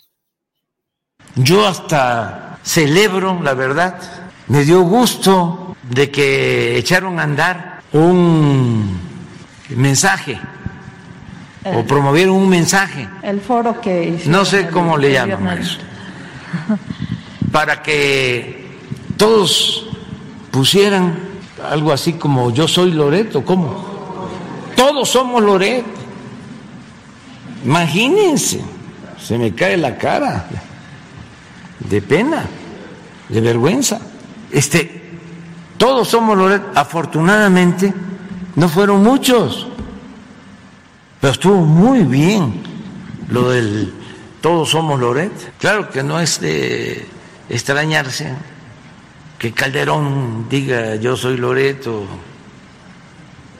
Fox, este, Krause no dijo lo, que es Loreto, ¿no? No es, es mañoso. O fue poco el que el jefe de la policía de seguridad pública de Calderón esté en la cárcel acusado de tener ligas, acuerdos con la delincuencia organizada, el secretario de Seguridad Pública y su equipo, eso es lo que defienden, pues todos ellos son Loret. Bueno, Julio, este, esta última frase me hizo recordar un meme que estuvo circulando, no sé si lo viste el fin de semana, Genaro García Luna. Yo también soy Loret, o sea, también todos somos Loret y él apuntado. Sí, sí, sí, sí, sí, sí, sí, cómo no, sí, hubo una caricatura, creo que de Hernández, donde se ven varios de ellos ahí con sus camisetas y sus letreros de todos somos de Loret, empezando por García Luna y Calderón y todos ellos. Pues sí, eh, Claudio X, eh, pues sí, así andan las cosas, Adrián. Y Julio también, el presidente, pues respondió, también dio eh, su punto de vista sobre lo que quería conocer su hijo José Ramón el día de ayer.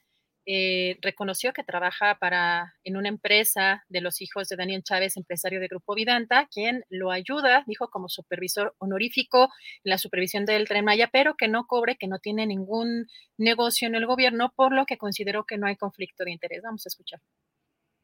Y este debate pues hay que continuarlo. Y lo que se dio a conocer ayer, o dio a conocer ayer José Ramón, de dónde trabaja, en efecto, es una empresa de los hijos de Daniel Chávez que me ayuda como supervisor honorífico en el tren Maya, pero no cobra absolutamente nada, ni tenemos ninguna relación este, de negocios él no tiene ningún negocio con el gobierno federal, no hay ningún problema de interés, es de los empresarios que nos ayuda porque quiere.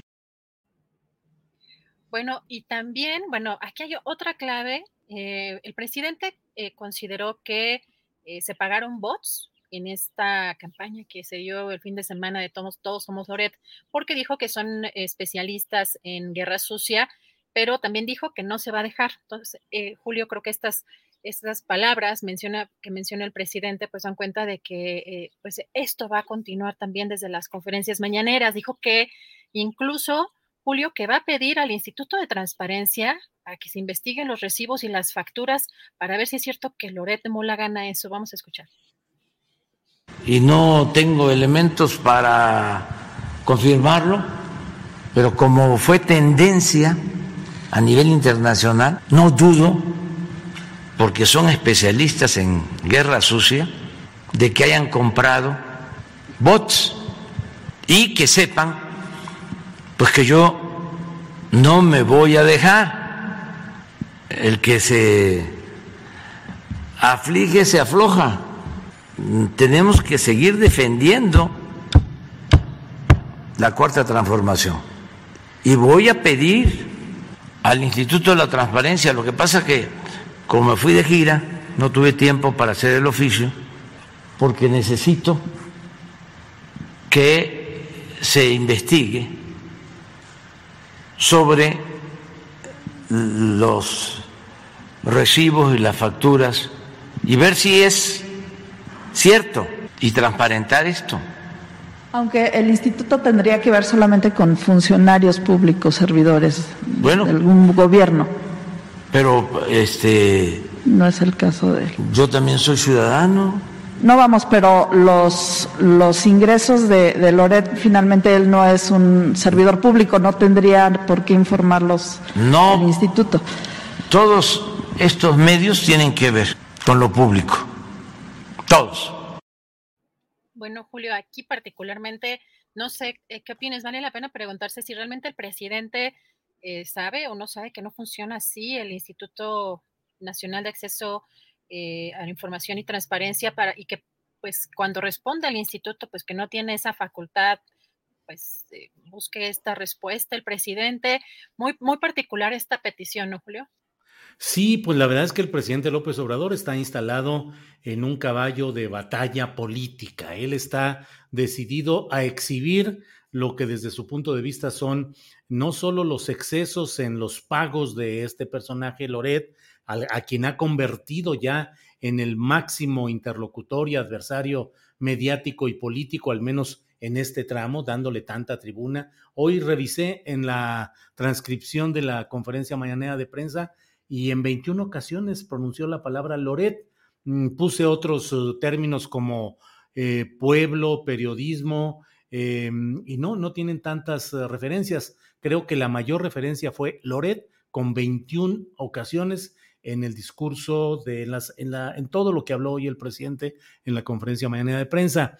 Entonces, pues la verdad es que de entrada, pues ya lo hemos dicho, aunque eso nos acarrea un montón de enojos y descalificaciones, Adriana, pero por más eh, adherente que se pueda hacer alguien a las políticas de la cuarta transformación y por más eh, defensor que se sea de la figura del presidente López Obrador, no se puede cerrar los ojos ante la realidad de que exhibir datos privados de un individuo que no es servidor público va contra la ley, no tiene ningún fundamento y puede constituir una infracción que en dado caso puede presentarse desde hoy y que podría ser em, operada, litigada cuando quien hoy eh, está en la presidencia de la República deje de serlo, es después, es decir, después de que deje el poder, alguien podría intentar, eh, si desde ahora colocan ya esas denuncias, pueden activarse al final cuando ya no tenga ese poder presidencial.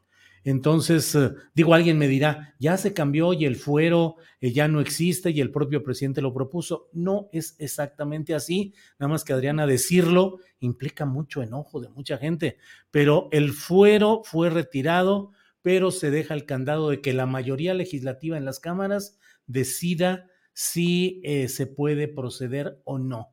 No es una no es una declaratoria formal de retiro del fuero, pero sí se necesita que haya una votación y hoy las votaciones en el Congreso están favorables al presidente López Obrador y a su partido Morena y sus aliados. Entonces, pues está complicado esto, pero ya lo hemos dicho una y otra vez, Adriana, los servidores públicos solo pueden hacer lo que la ley expresamente les faculta.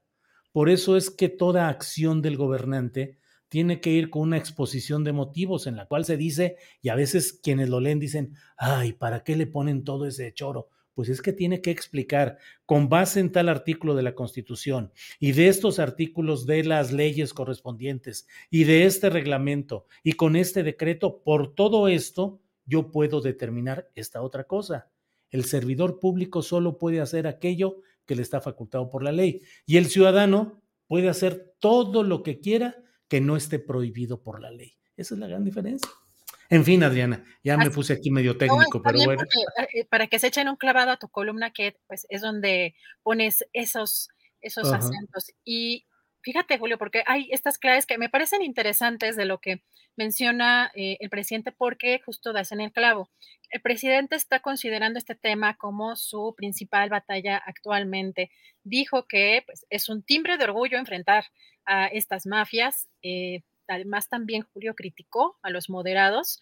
Eh, estamos esperando, digamos, que los que apoyan a esta cuarta transformación y que han criticado, pues ahora con esto que define el presidente como su, pues como lo más importante para la transformación, que por eso es importante que se toquen estos temas, pues que se vuelquen completamente a apoyar eh, al presidente frente a estas críticas, que incluso desde la conferencia mañanera hubo algunos reporteros que preguntaron eh, justamente por las críticas que, se vieron de su propio movimiento o de los propios, eh, pues, de, de, las propias personas que están apoyando esta transformación. Si te parece, vamos a escuchar.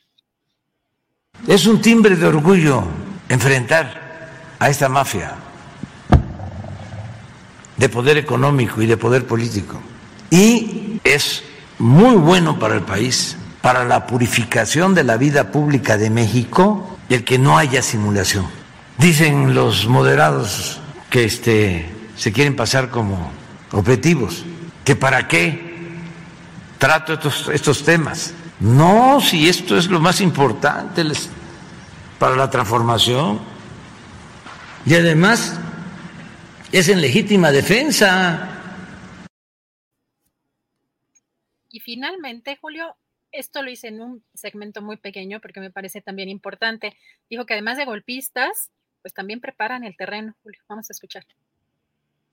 Son golpistas. Preparan el terreno. ¿Qué? ¿Ya no vivimos nosotros la campaña del peligro para México? pues Julio, no sé cómo ves, parece que sí se está preparando, está este campo de batalla y que no va, las conferencias mañaneras van a seguir así de intensas, Julio. No tengo ninguna duda, fíjate Adriana, de que hay esta, eh, este preparar el terreno, esto coincido con el presidente López Obrador, hay demasiados ingredientes preocupantes y que a mí me parece que conforman este ambiente en el cual se va enrareciendo, mm, seguramente ya llegarán pronto las encuestas de opinión en las cuales se muestre que ha habido una baja en la popularidad del presidente López Obrador, que son más las críticas, mm, todo este tipo de cosas. Yo siempre he dicho y he alertado ante el entusiasmo de muchos cuatroteístas que dicen, mira las encuestas y es el que va a la cabeza y es el que tiene, y lo hemos vivido durante larguísimo tiempo, pero parece que se nos olvida que las encuestas son de quien las paga. Las encuestas obedecen a quien las paga y que las encuestas que hoy te tienen en las nubes, cuando reciben una indicación política o económica distinta, te pueden colocar en todo el extremo y claro, a partir de ahí se teje el discurso público, sobre todo en medios de comunicación alineados con estos proyectos. Ah, oye, ya bajó, ¿cuánto bajó el presidente? Pues claro, es que hizo esto y esto y esto otro. Oye, qué preocupante porque ya va de picada, ¿eh? Ya se acabó esta administración, ya se acabó la 4T forma parte de una articulación que la hemos visto y vivido durante mucho tiempo. Me preocupan hechos como, por ejemplo, fíjate, Adriana, de pronto veo al embajador de Estados Unidos en México, Ken Salazar, muy preocupado por eh, lo relacionado con el periodista de Veracruz que fue eh, ejecutado. Y entonces, eh, pues, este, indignado, molesto. No, hombre, en Estados Unidos no hay nada de eso. No hay toda esa historia de lo que estamos viendo y viviendo. Ya que hablábamos del propio em, tema del de la final del fútbol americano y su espacio intermedio, Eminem contra las instrucciones de la Liga de Fútbol eh, Nacional de Estados Unidos de que no inque, de que no pongan la rodilla en el suelo como una muestra de rechazo a todo lo que hay de violencia contra eh, la comunidad afroestadounidense o afrodescendiente, eh, él lo hizo, lo hizo Eminem y yo será por porque aunque ya soy ruquenial, pero de alguna manera eh, conocí y escuché y disfruté la primera etapa de Eminem, pues dije, pues es que Eminem no podría, no podría hacerlo de otra manera, él tenía que hacer eso, si no, dejaría de ser Eminem. También yo creo que en el fondo el presidente López Obrador está, dejaría de ser él si rehuyera esta batalla y es una batalla que va más allá de los detalles específicos de la casa de Houston y de los errores que desde mi punto de vista se han cometido en este tema. Va en el terreno de la pelea ideológica y política y ojalá y ahonde el propio presidente en el tema de las concesiones públicas de empresas como Televisa. Que bueno, hay que ver no solo por qué le paga a a Loret determinado dinero, sino toda la responsabilidad social y lo que ha sido y lo que es eh, Televisa como constructor de percepciones negativas de nuestra sociedad y como una obstrucción permanente al desarrollo democrático del país. Ojalá y haya todo eso, pero bueno, pues em, eh, va esa batalla y va caminando sin duda, Adrián. Julio, y parece que esta, esto que pasó el viernes eh, sabía el presidente lo que se le iba a venir encima, sobre todo en términos legales. Me parece que pues no puede ser ajeno a las consecuencias que, lo, que algo como lo que hizo el viernes pues trae, pero que quiso poner esa pues esa herramienta o esa arma, digamos, eh, pues como en su favor que consideró quizá en este análisis o en esta batalla que le iba a traer pues más beneficios que pues cuestiones negativas y vamos a ver en qué, en qué sigue, porque sí, los mensajes que hoy manda en la mañanera es que va a persistir en esta defensa, en que esa es una de sus principales eh, batallas. Y como dices, Julio, es una cuestión también que eh, pues hay que mirarla un poco más arriba también en cuanto a las concesiones, que eso no se ha tocado y, pues a ver, pues a ver qué sigue, Julio, pero pues regresamos en un ratito más con información, ya estamos a unos minutitos de empezar la mesa. Sí, eh, nada más quiero cerrar, Adriana, esta parte en la que hemos estado platicando de, los diferentes aspectos de estos temas. Fíjate que mm, eh, la organización que auspició eh, el ejercicio de concurrencia de más de 65 mil personas en estos espacios o space de Twitter se llama Sociedad Civil México. Y pues en una, de una manera muy peculiar, me extendieron una invitación para que yo participara en un space.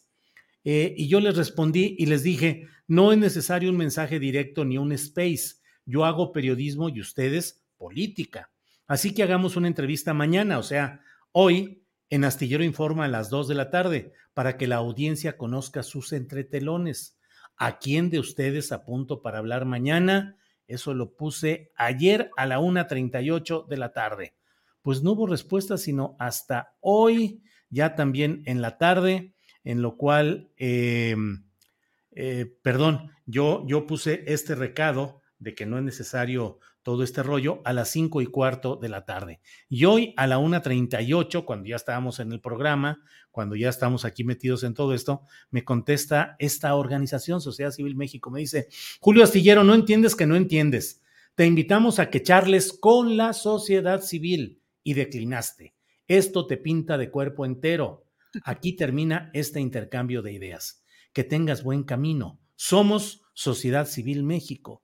Y pues lamento mucho que no hayan aceptado una invitación a ser entrevistados, porque a mí me hubiera gustado saber, eh, Adriana, quién les dio el título de que son representantes de la sociedad civil, es decir, en qué asamblea, reunión, con cuántos votos, de qué manera. O sea, ¿quién representa a la sociedad civil de México? ¿Quién les da esa facultad? Bueno, Puede ser que si buscamos en sus documentos, donde debe decir misión, la misión, los objetivos, los patrocinadores, no hay nada, no tienen ninguna referencia respecto a cómo, cuándo y por qué están actuando hoy.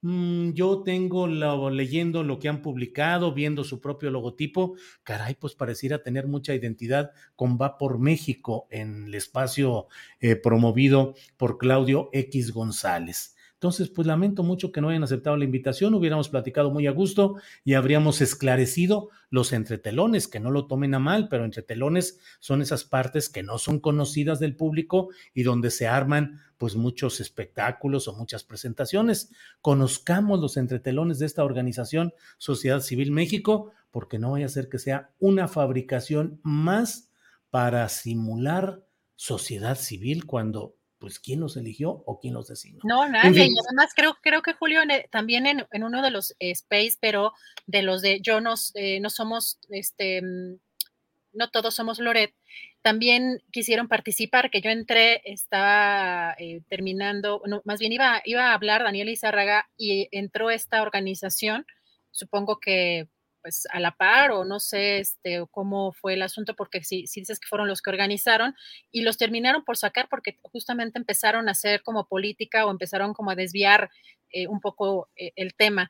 Pero además estaría interesante hacer una mesa, Julio, una análisis también de cómo muchas precisamente de estas organizaciones llamadas de la sociedad civil más bien representan muchas corrientes o muchos políticos panistas o este tipo de eh, pues eh, política que se hace como en lo oscurito, escudados en ciertas causas que pues aparentemente son legítimas, pero que se han utilizado no solo recursos públicos, sino que también hay incluso personajes que pues oscuros que han estado detrás de algunas de ellas, por ejemplo, en el caso de la señora esta Miranda de Wallace, eh, etcétera, ¿no? Y yo creo que también sería bueno el, el eh, porque sí hay organizaciones este, que trabajan por derechos humanos, activistas, etcétera, pero que de alguna manera también, como en el caso del periodismo, deslegitiman un poco lo que, eh, lo que hacen realmente algunas organizaciones que sí trabajan por la defensa de los derechos humanos. Así que,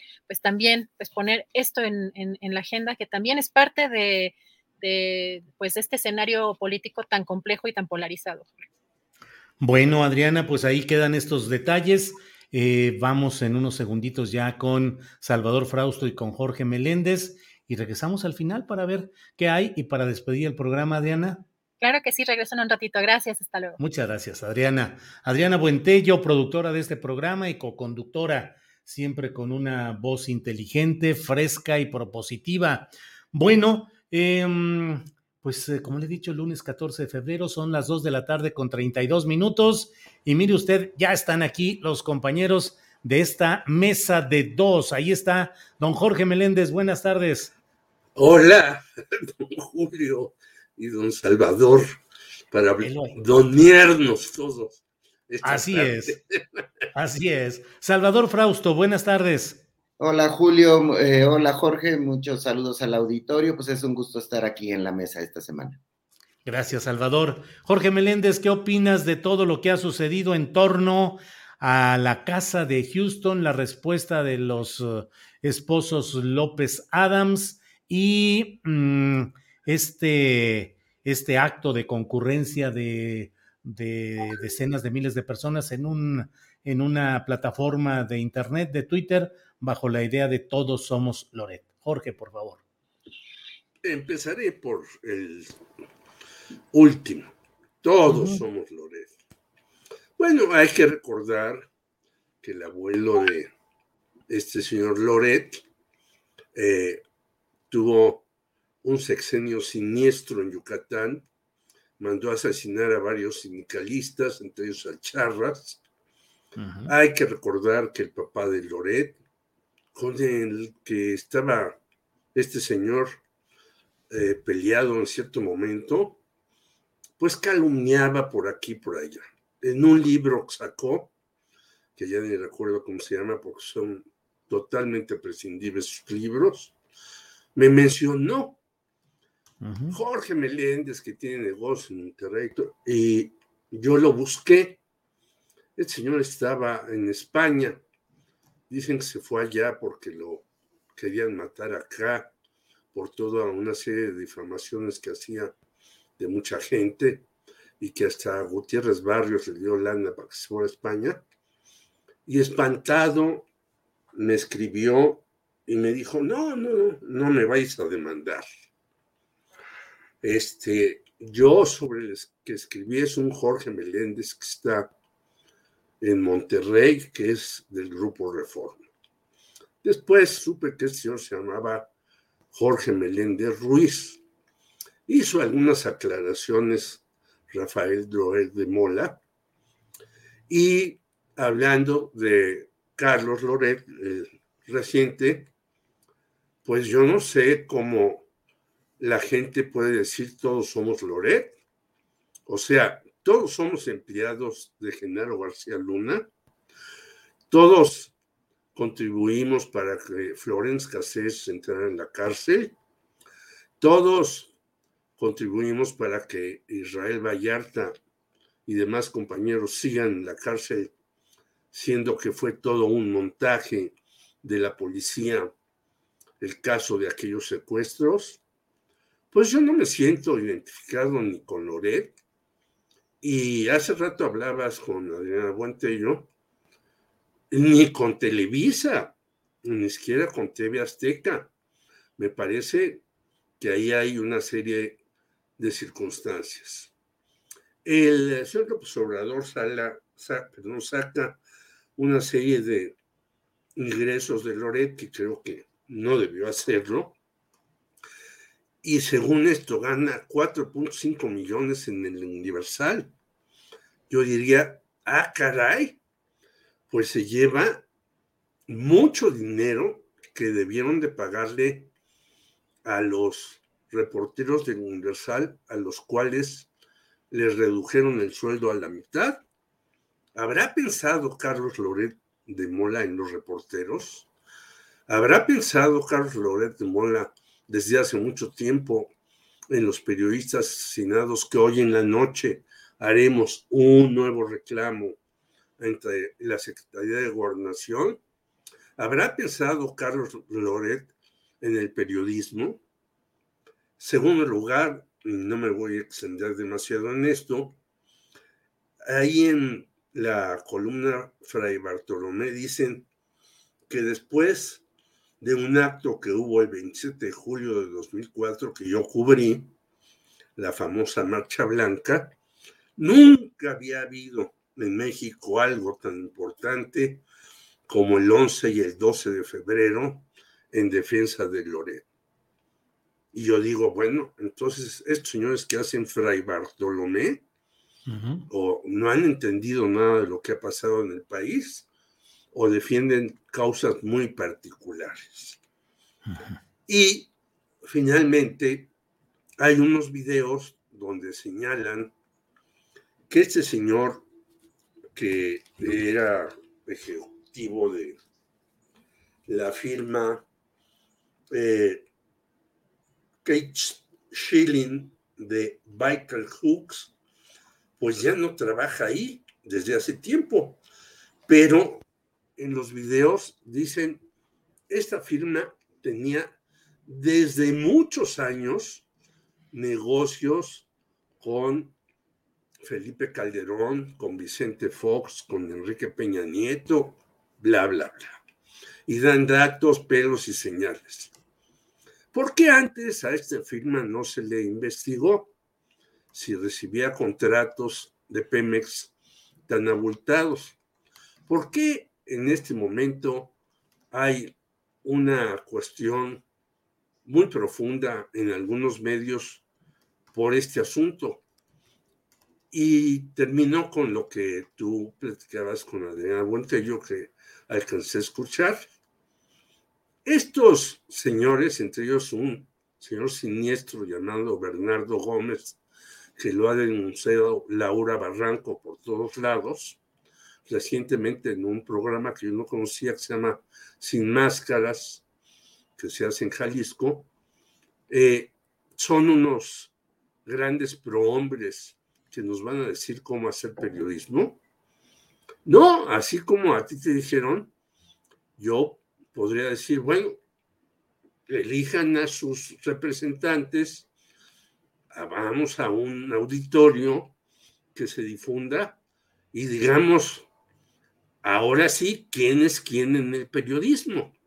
Y yo creo que es lo que se debería de hacer para dejarse de simulaciones, porque muchos de estos señores cobran millonadas de pesos y recibían embutes jugosísimos yo tengo datos, pelos señales, y si quieren, pues vamos adelante, porque a mí también que me investiguen. Gracias. Bien, gracias Jorge. Salvador Frausto, pues la verdad es que para qué redundo en lo que está en el aire y en la discusión. ¿Cómo ves este tema en lo general, Salvador?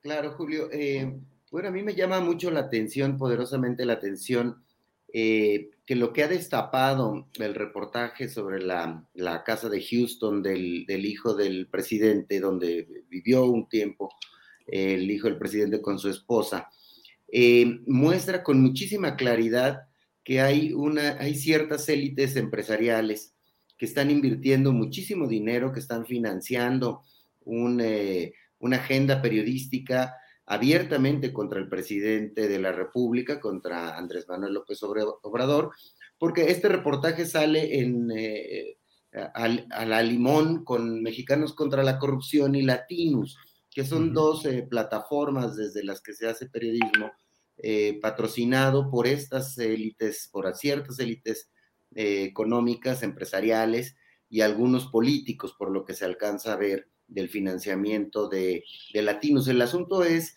em, poco usual si revisamos la historia de, México de los últimos eh, años, de los últimos 100 años, digamos, eh, ver eh, una agenda contra el presidente eh, impulsada y patrocinada por empresarios.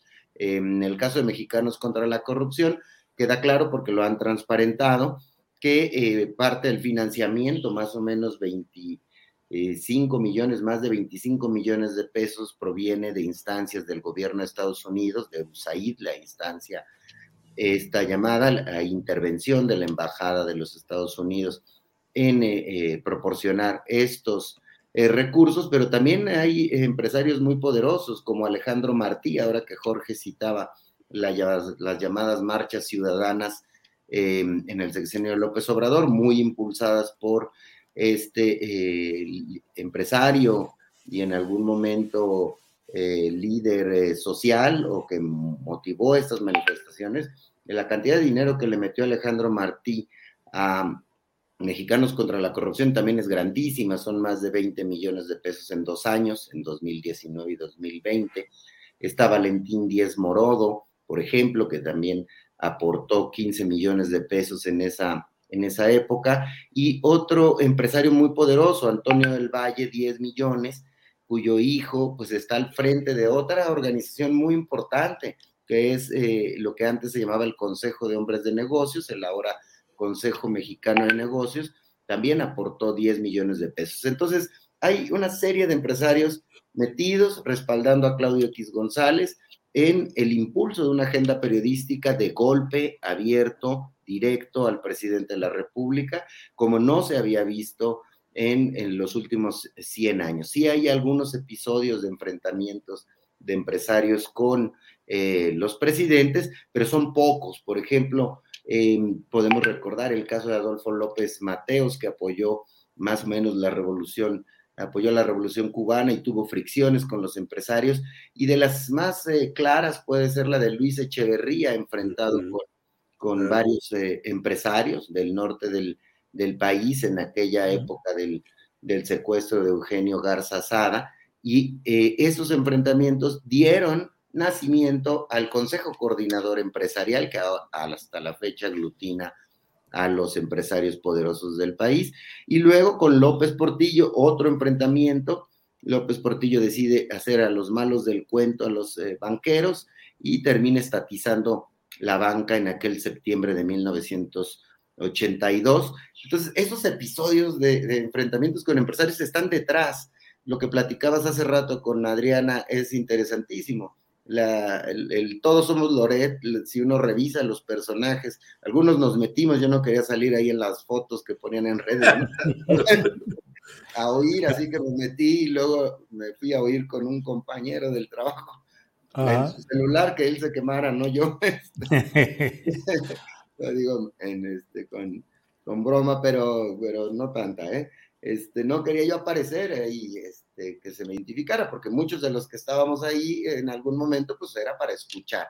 Pero muchas de esas personas que estuvieron en el Todos Somos Loret son de esa sociedad civil, impulsada, apoyada por estos mismos grupos de empresarios de Claudia X González, que además abiertamente ya están en, son el eje articulador de la alianza de PRI, PAN, PRD, abiertamente, no es que estén tras la cortina ellos inventaron el sí por México e impulsaron el vamos eh, por México. Entonces, digamos, la mano de los empresarios, del bloque de empresarios anti-presidente López Obrador, está detrás de todo, de esta agenda periodística de golpe a, López Obrador, Julio. Gracias, Salvador. Eh, Jorge, hay una visión desde este ámbito de quienes convocaron a este hashtag, esta etiqueta de Todos Somos Loret y este, eh, los espacios de Twitter que dicen se acabó la cuarta transformación. El golpe que se le ha dado a López Obrador es terminal porque está lo de Baker Hughes, el presunto conflicto de intereses que según ellos podrán ir ahondando para mostrar algún conflicto de parte de Caroline Adams, la esposa de López Beltrán. Y por otra parte, ahora que López Beltrán habla de que entró a trabajar como asesor legal a una de las empresas de los hijos de Daniel Chávez, del poderoso grupo turístico eh, hotelero Vidanta, asesor del presidente López Obrador, representante en lo del tren Maya, dicen, aquí esto, de esta no se levanta. ¿Crees que haya, eh, que realmente sea un golpe político muy fuerte para López Obrador y la 4T o que estamos apenas en el inicio de una batalla complicada, pero que falta mucho por ver? Bueno, primero eh, quiero tomar, retomar lo que dice Salvador Frausto. ¿Qué nos dijo Alejandro Martí? Si no pueden, renuncien. No renunció nadie. Lo único que, a lo único que no renunciar, a pesar de que mataron a su hijo, y yo si me tocara algo así, sería un furibundo eh, enemigo contra el que fuera, a lo único que no renunció es a seguir haciendo negocios con el gobierno y con los gobiernos sucesivos. Esto nos da una catadura moral de alguien y ética. Por lo tanto, me parece que hay que ver qué tipo de personajes están haciendo esta campaña. Y ya mencionó Salvador a otros más que tampoco yo tengo ningún respeto por ellos. Porque eh, alguno fue banquero y luego le expropiaron el banco y luego entró a otro lado. Es decir, son simuladores que dicen defender al país y demás, y en realidad, pues lo único que les interesa son eh, su bolsillo para recordar a Maquiavelo. Puedes tocarle todo al enemigo menos el bolsillo.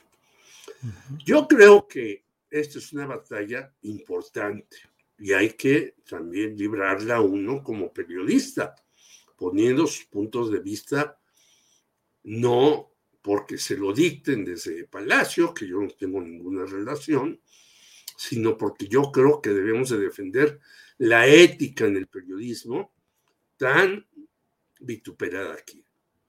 Decir que la 4T se acabó con esto o con tres o cuatro cosas que van a venir, yo no sé cuáles, porque no tengo relación con este tipo de personajes, ni me interesa tenerlo, es no solamente un adjetivo tonto, sino es una locura. Un régimen empieza a sufrir de verdad sismos cuando comete tontería tras tontería durante mucho tiempo. Mira, hay que ver lo que pasó cuando cayó la ex Unión Soviética bueno, pues, tuvo muchos años ahí. Yo viví, por cierto, una temporada en Moscú, porque tuve que salir del país después del 68, que me lo aconsejaron en el Partido Comunista y otras personas. Y cuando viví ahí, pues vi muchos problemas, los cuales denunció Isaac Deutscher en varios de sus libros y cayeron hasta después. Entonces, estos eh, anuncios apocalípticos son con ese sentido. Ya se está cayendo esto, vénganse para acá, porque hemos visto que los llamados que han hecho ellos por medio de los partidos no los escuchan ni los miembros o supuestos miembros de los partidos mismos. Hay un verdadero desastre en PRI, PAN y si al caso existe el PRD. Por lo tanto, estos señores tienen que sacar algo así muy estridente, pues ya López Obrador se cayó, vénganse con nosotros, nosotros vamos a recomponer el país. ¿Y cómo lo van a recomponer? Pues, pues haciendo negocios para unos cuantos, que es la fórmula favorita de ellos que han estado durante muchos años haciéndolo y creando una mayor desigualdad en el país. Hay que decir que México es de los países más desiguales en el mundo por este grupo de empresarios que ahora supuestamente nos quieren rescatar de manos de un mal gobierno. Gracias, Jorge. Salvador Frausto, ¿qué opinas? ¿Crees que este nuevo elemento de la relación laboral del hijo de Andrés Manuel López Obrador con el empresario Daniel Chávez Morán del grupo Vidanta, que es eh, miembro del Consejo Asesor Empresarial de la Presidencia, concesionario de eh, cuestiones eh, de visitas turísticas a las Islas Marías, em, supervisor honorario del tren Maya. ¿Crees que estos datos, estos detalles van a desgastar de fondo la figura de López Obrador y su discurso de honestidad o crees que son batallas todavía más profundas que están por venir? Sin duda el, ejercicio del poder desgasta y los escándalos políticos eh, sin duda pues van minando, van eh, lastimando a los líderes políticos, a los presidentes. Me parece que el, eh, este episodio de la Casa de Houston le quita al presidente López Obrador y a su movimiento una franja de, simpatizantes, de, personas que votarían por Morena o que defienden la, la llamada cuarta transformación, pero es una franja que no me parece que, que sea tan grande o que se pueda equiparar el efecto Casablanca sobre la casa de la esposa del presidente Peña Nieto con la llamada Casa Gris, la casa de, de Houston. No me parece que sean del mismo tamaño por varias razones. Uno, eh, en el caso de la Casa Blanca, el reportaje, la investigación demostró eh, eh, que había un conflicto de interés entre el contratista y los beneficiarios, la esposa del, del presidente y fue contundente, pero a la vez la oposición en ese momento pues también hizo su parte, pero la oposición tenía un líder que era López Obrador y tenía un proyecto y un camino eh, ofreciéndole algo a los ciudadanos, eh, un cambio, otra manera de gobernar, etcétera. Y en estos momentos, La Casa Gris es un reportaje que siembra sospechas, pero no nos ofrece certezas. Entonces, eh, nos quedamos en el nivel de la sospecha, vemos la respuesta del, hijo del presidente, de la esposa del hijo del presidente, vemos otro tipo de, contenidos periodísticos paralelos que han surgido, que siembran eh, sospechas y que siguen sembrando sospechas, pero no dan, no dan certezas. Entonces, en ese sentido, y si le sumamos que en este momento la oposición no tiene un proyecto ni una oferta de decirnos, vamos por acá, ofrecemos este cambio, queremos esto modificar en el modo de gobernar. No hay absolutamente ningún tipo de, proyecto ni de propuesta y mucho menos líderes. Es eh, paradójico, ¿no? El líder o el candidato presidencial más votado después de López Obrador está, eh, hoy tenía una cita para ver su juicio sobre presuntos sobornos y corrupción y no fue. O sea, él debería ser el líder de la oposición. Las encuestas lo ponen ahí, este, aún, aunque esté acusado, como una de las figuras que podría interesarle a los opositores. Y el líder está en persecución y podría ir a la cárcel. Los demás líderes, pues, eh, no pintan los líderes de los partidos. El que más asoma la cara es el propio eh, empresario Claudio X González.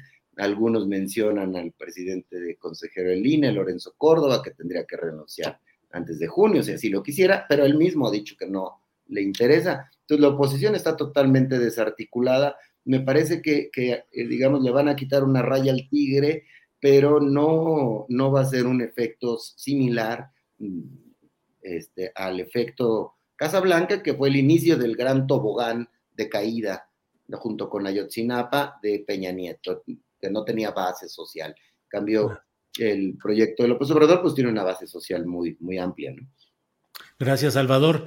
Son las 2 de la tarde con 56 minutos, pero nos alcanza para una pregunta más a cada cual. Eh, Jorge, eh, ¿qué sucede con Ricardo Anaya? Uno pensaría, como lo está diciendo Salvador Frausto, que este es el momento de que aparezca quien se asume como el hombre, el político que le está dando continuidad a la oposición a López Obrador. Imagínate la fotografía de Ricardo Anaya tras las rejas, pero declarándose preso político y empezando su campaña presidencial desde prisión.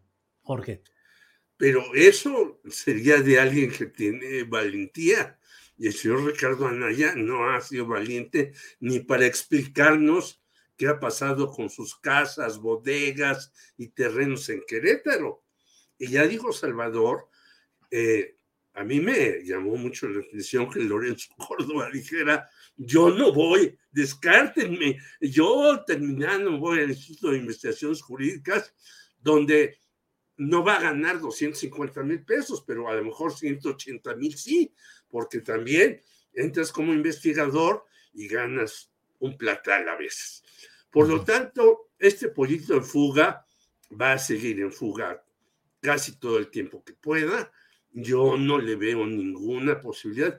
Si cuando fue, contrató al señor Jorge Goodman Castañeda como su vocero y jefe de, y luego a veces lo hacía a un lado y luego lo metía y demás, y trató de formar un grupo muy sólido, muy, este, muy bien informado en las cosas y no la hizo, pues imagínate. Es decir, ahí recuerdo el sarcasmo del Obrador que se puso la mano en el corazón para que no le robaran la billetera.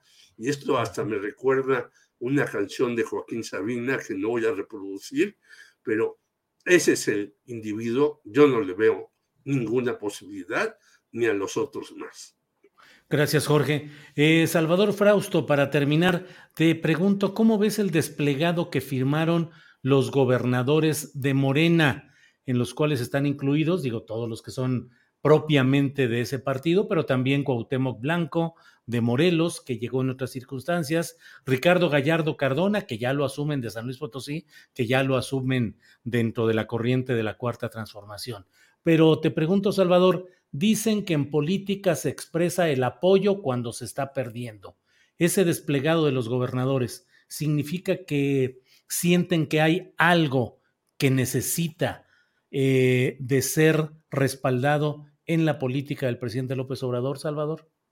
Sí, sin duda necesitaba el proyecto de López Obrador eh, respaldos, eh, sobre todo porque hizo mucha alaraca el famoso Todos somos Loret, la información eh, que ha surgido sobre ese caso de, la casa de Houston y, em, y, se mezcla un asunto trascendental para el proyecto de, de, López Obrador, que es eh, su propuesta de reforma energética. Entonces los gobernadores muestran músculo del otro lado, dicen somos muchos y apoyamos al presidente López Obrador, estamos con la reforma energética, que es el plano político eh, legislativo donde se va a seguir escenificando la, batalla en eso, entre estos dos grandes frentes, el bloque empresarial político eh, eh, em, representado políticamente por el PAN, el PRI y lo que queda del PRD, y el Morena y sus aliados, el Partido del Trabajo, el Verde, etcétera. Entonces, es, en este momento los gobernadores salen a mostrar eh, fuerza y apoyo al presidente.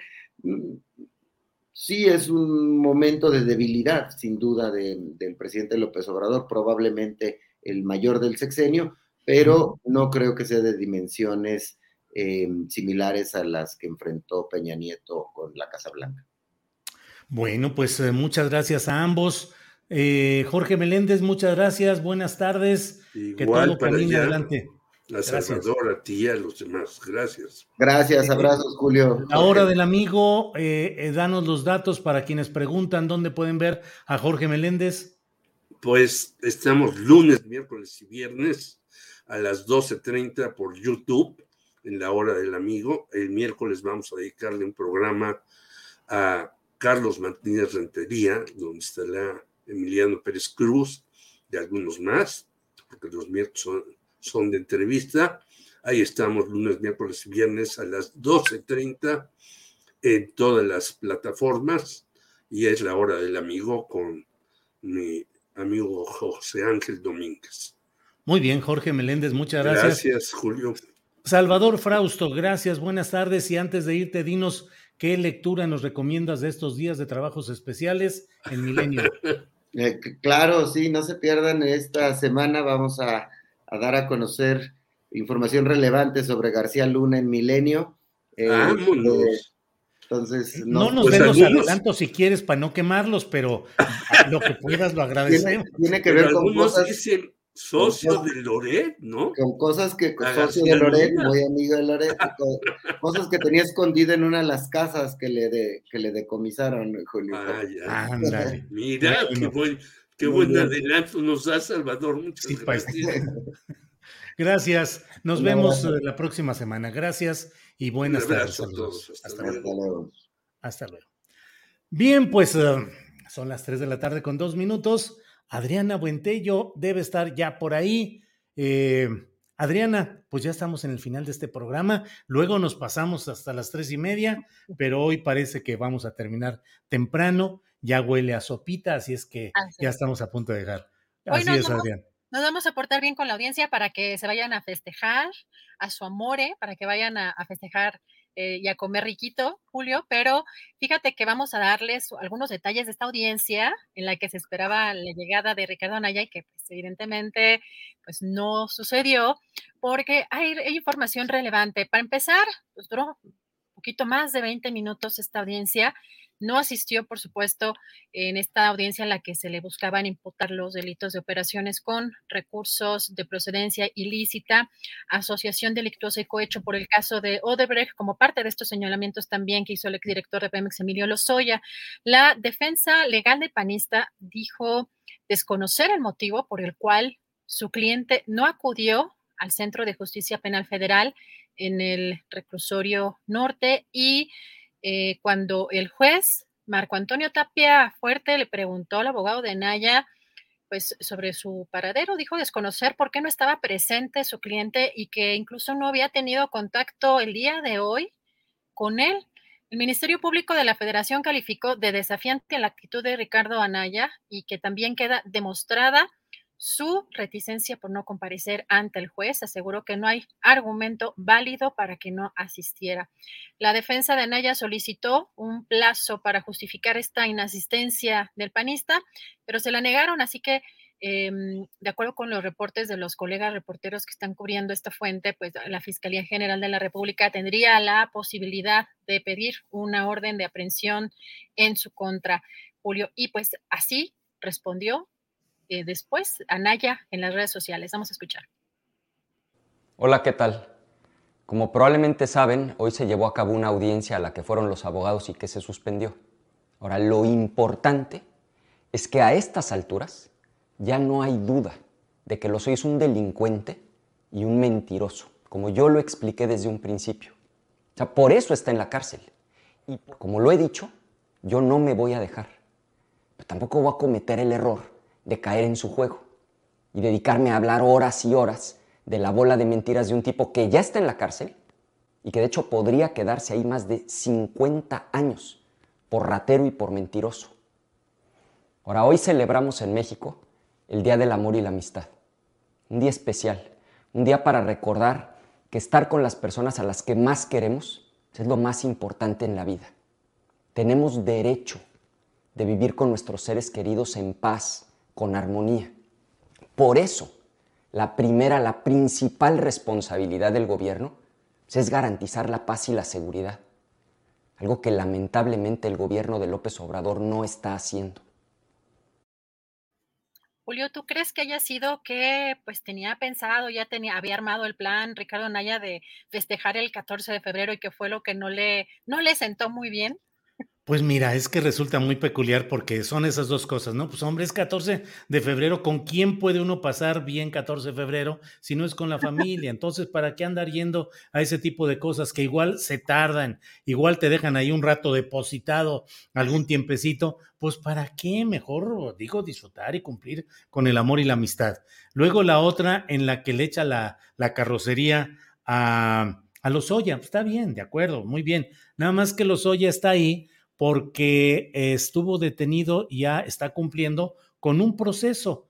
Y Ricardo Anaya se niega a sujetarse a un proceso que le podría tener consecuencias parecidas. Es decir, le echa la bronca a alguien que está en la cárcel, pero él también podría estar en la cárcel y él también podría estar señalado de una serie de infundios y de actos irregulares y de corrupción que quién sabe cuánto le podrían alcanzar también de cárcel. Así es que es muy curioso y no deja de ser peculiar, Adriana, signo de los tiempos, dirían por ahí, cómo coinciden eh, tanto López Obrador como Ricardo Anaya en la misma frase, no me voy a dejar.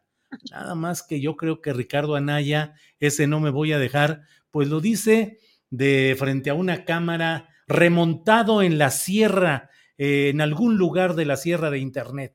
O sea, ¿dónde está? ¿Qué, está haciendo? Pues quién sabe, está huyendo, está sin, sin, sin enfrentar un, juicio y alguna cosa que, como le acabo de decir a preguntar a Jorge Meléndez, hombre, pues qué mejor manera de, iniciar una campaña presidencial que enfrentando las cosas y diciendo, el segmento de mexicanos que, creen en mí, que me siguen, aquí estoy para demostrar que enfrento y que confronto a este régimen dictatorial y autoritario, presentándome, pues bueno, ¿qué se le va a hacer? Adelante. Así lo han hecho figuras importantes de la historia mundial y de la historia nacional. Pero bueno, pues haciendo las cosas, Adriana.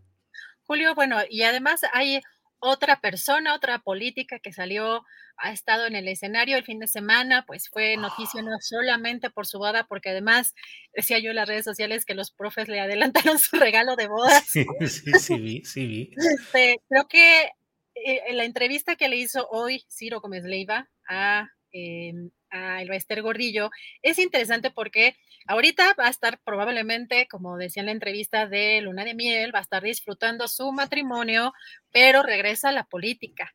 Así que este anuncio que hace el Baester Gordillo con, en esta entrevista, pues también da cuenta, Julio, de la crítica que está haciendo eh, al presidente Andrés Manuel López Obrador. Entonces eh, viene, llega al escenario una nueva, bueno, no nueva, pero en este tablero se suma pues a la oposición esta profesora Lester Gordillo, fíjate lo que, lo que dice, que criticó, bueno, criticó el gobierno de López Obrador, dijo Andrés Manuel López Obrador llegó a la presidencia con la ilusión de muchos mexicanos, pero no encontró la forma de materializar sus promesas. Yo, como muchos mexicanos, tuve una enorme ilusión de que los objetivos, el planteamiento en esencia de voltear a ver a los pobres de desarrollo en el sur, de elevar la calidad de vida en la dignidad humana, es maravilloso y creí en ello.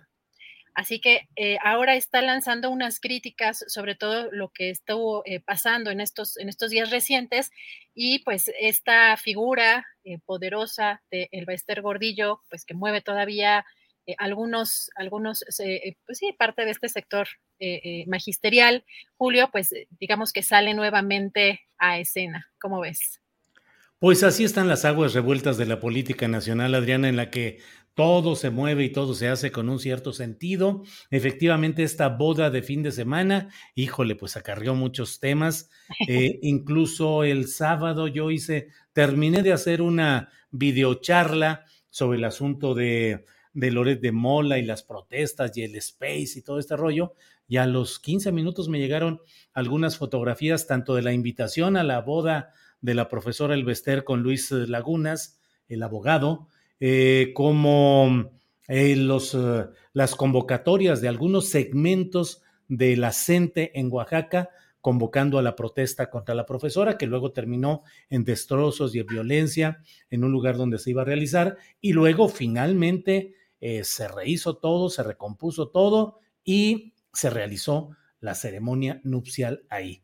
Entre muchos problemas, muchas grillas, mucha cooptación de algunos liderazgos magisteriales en Oaxaca, con ah, la vista puesta en la próxima elección de gubernatura y también, eh, pues muy aceitaditos algunos dirigentes seccionales sindicales de Oaxaca, eh, por diferentes factores, algunos apellidados Murat, pero nomás lo, lo pongo ahí como una referencia. Y finalmente pareció como que los dejaron desahogarse a una cierta hora y les dijeron, bueno, adiós, ya muy bien, y luego levanten todo, limpien todo y que se cumpla lo que ya estaba comprometido, que era la idea de dejar que transcurriera la boda de Elba Ester Gordillo. Pero este posicionamiento crítico, pues va a dar mucho que, que hablar, porque obviamente, pues Elba Ester está cobrando el enojo de que redes sociales progresistas, que intentó ser su partido político personal y familiar, no tuvo viabilidad y terminó desechado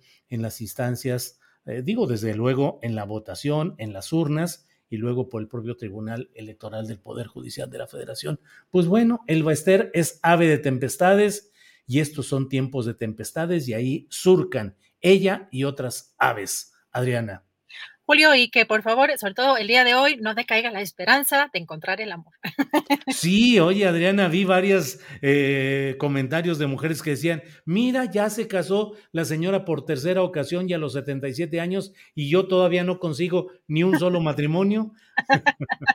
Así que, como dicen, para el amor no hay edad, Así es. Esperando que, que, que, así, que así suceda, Julio. Y pues, eh, pues este es de lo más, lo más relevante que tenemos el día de hoy. Recuerden, eh, pues, compartir nuestro contenido. Esperemos que ya el jueves nos regresen el canal de YouTube, pero también, mientras tanto, visiten la página de julioastillero.com. Estamos también compartiendo algunas entrevistas que, que hemos hecho en estos últimos días. Todo eso nos ayuda si las comparten. Y pues nos preparamos, Julio, para el día, el día de mañana.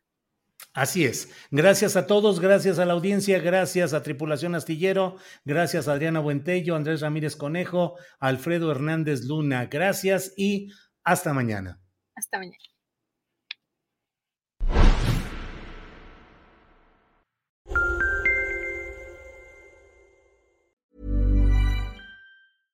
Imagine the softest sheets you've ever felt. Now imagine them getting even softer over time. That's what you'll feel with Bowl and Branch's organic cotton sheets. In a recent customer survey, 96% replied that Bowl and Branch sheets get softer with every wash. Start getting your best night's sleep in these sheets that get softer and softer for years to come. Try their sheets with a 30-night guarantee. Plus, get 15% off your first order at bowlandbranch.com. Code BUTTERY. Exclusions apply. See site for details. Planning for your next trip? Elevate your travel style with Quince. Quince has all the jet setting essentials you'll want for your next getaway, like European linen, premium luggage options, buttery soft Italian leather bags, and so much more. And is all priced at 50 to 80% less than similar brands. Plus, Quince only works with factories that use safe and ethical manufacturing practices. Pack your bags with high-quality essentials you'll be wearing for vacations to come with Quince. Go to quince.com/pack for free shipping and 365-day returns. Para que te enteres del próximo noticiero, suscríbete y dale follow en Apple, Spotify, Amazon Music, Google o donde sea que escuches podcast. Te invitamos a visitar nuestra página julioastillero.com.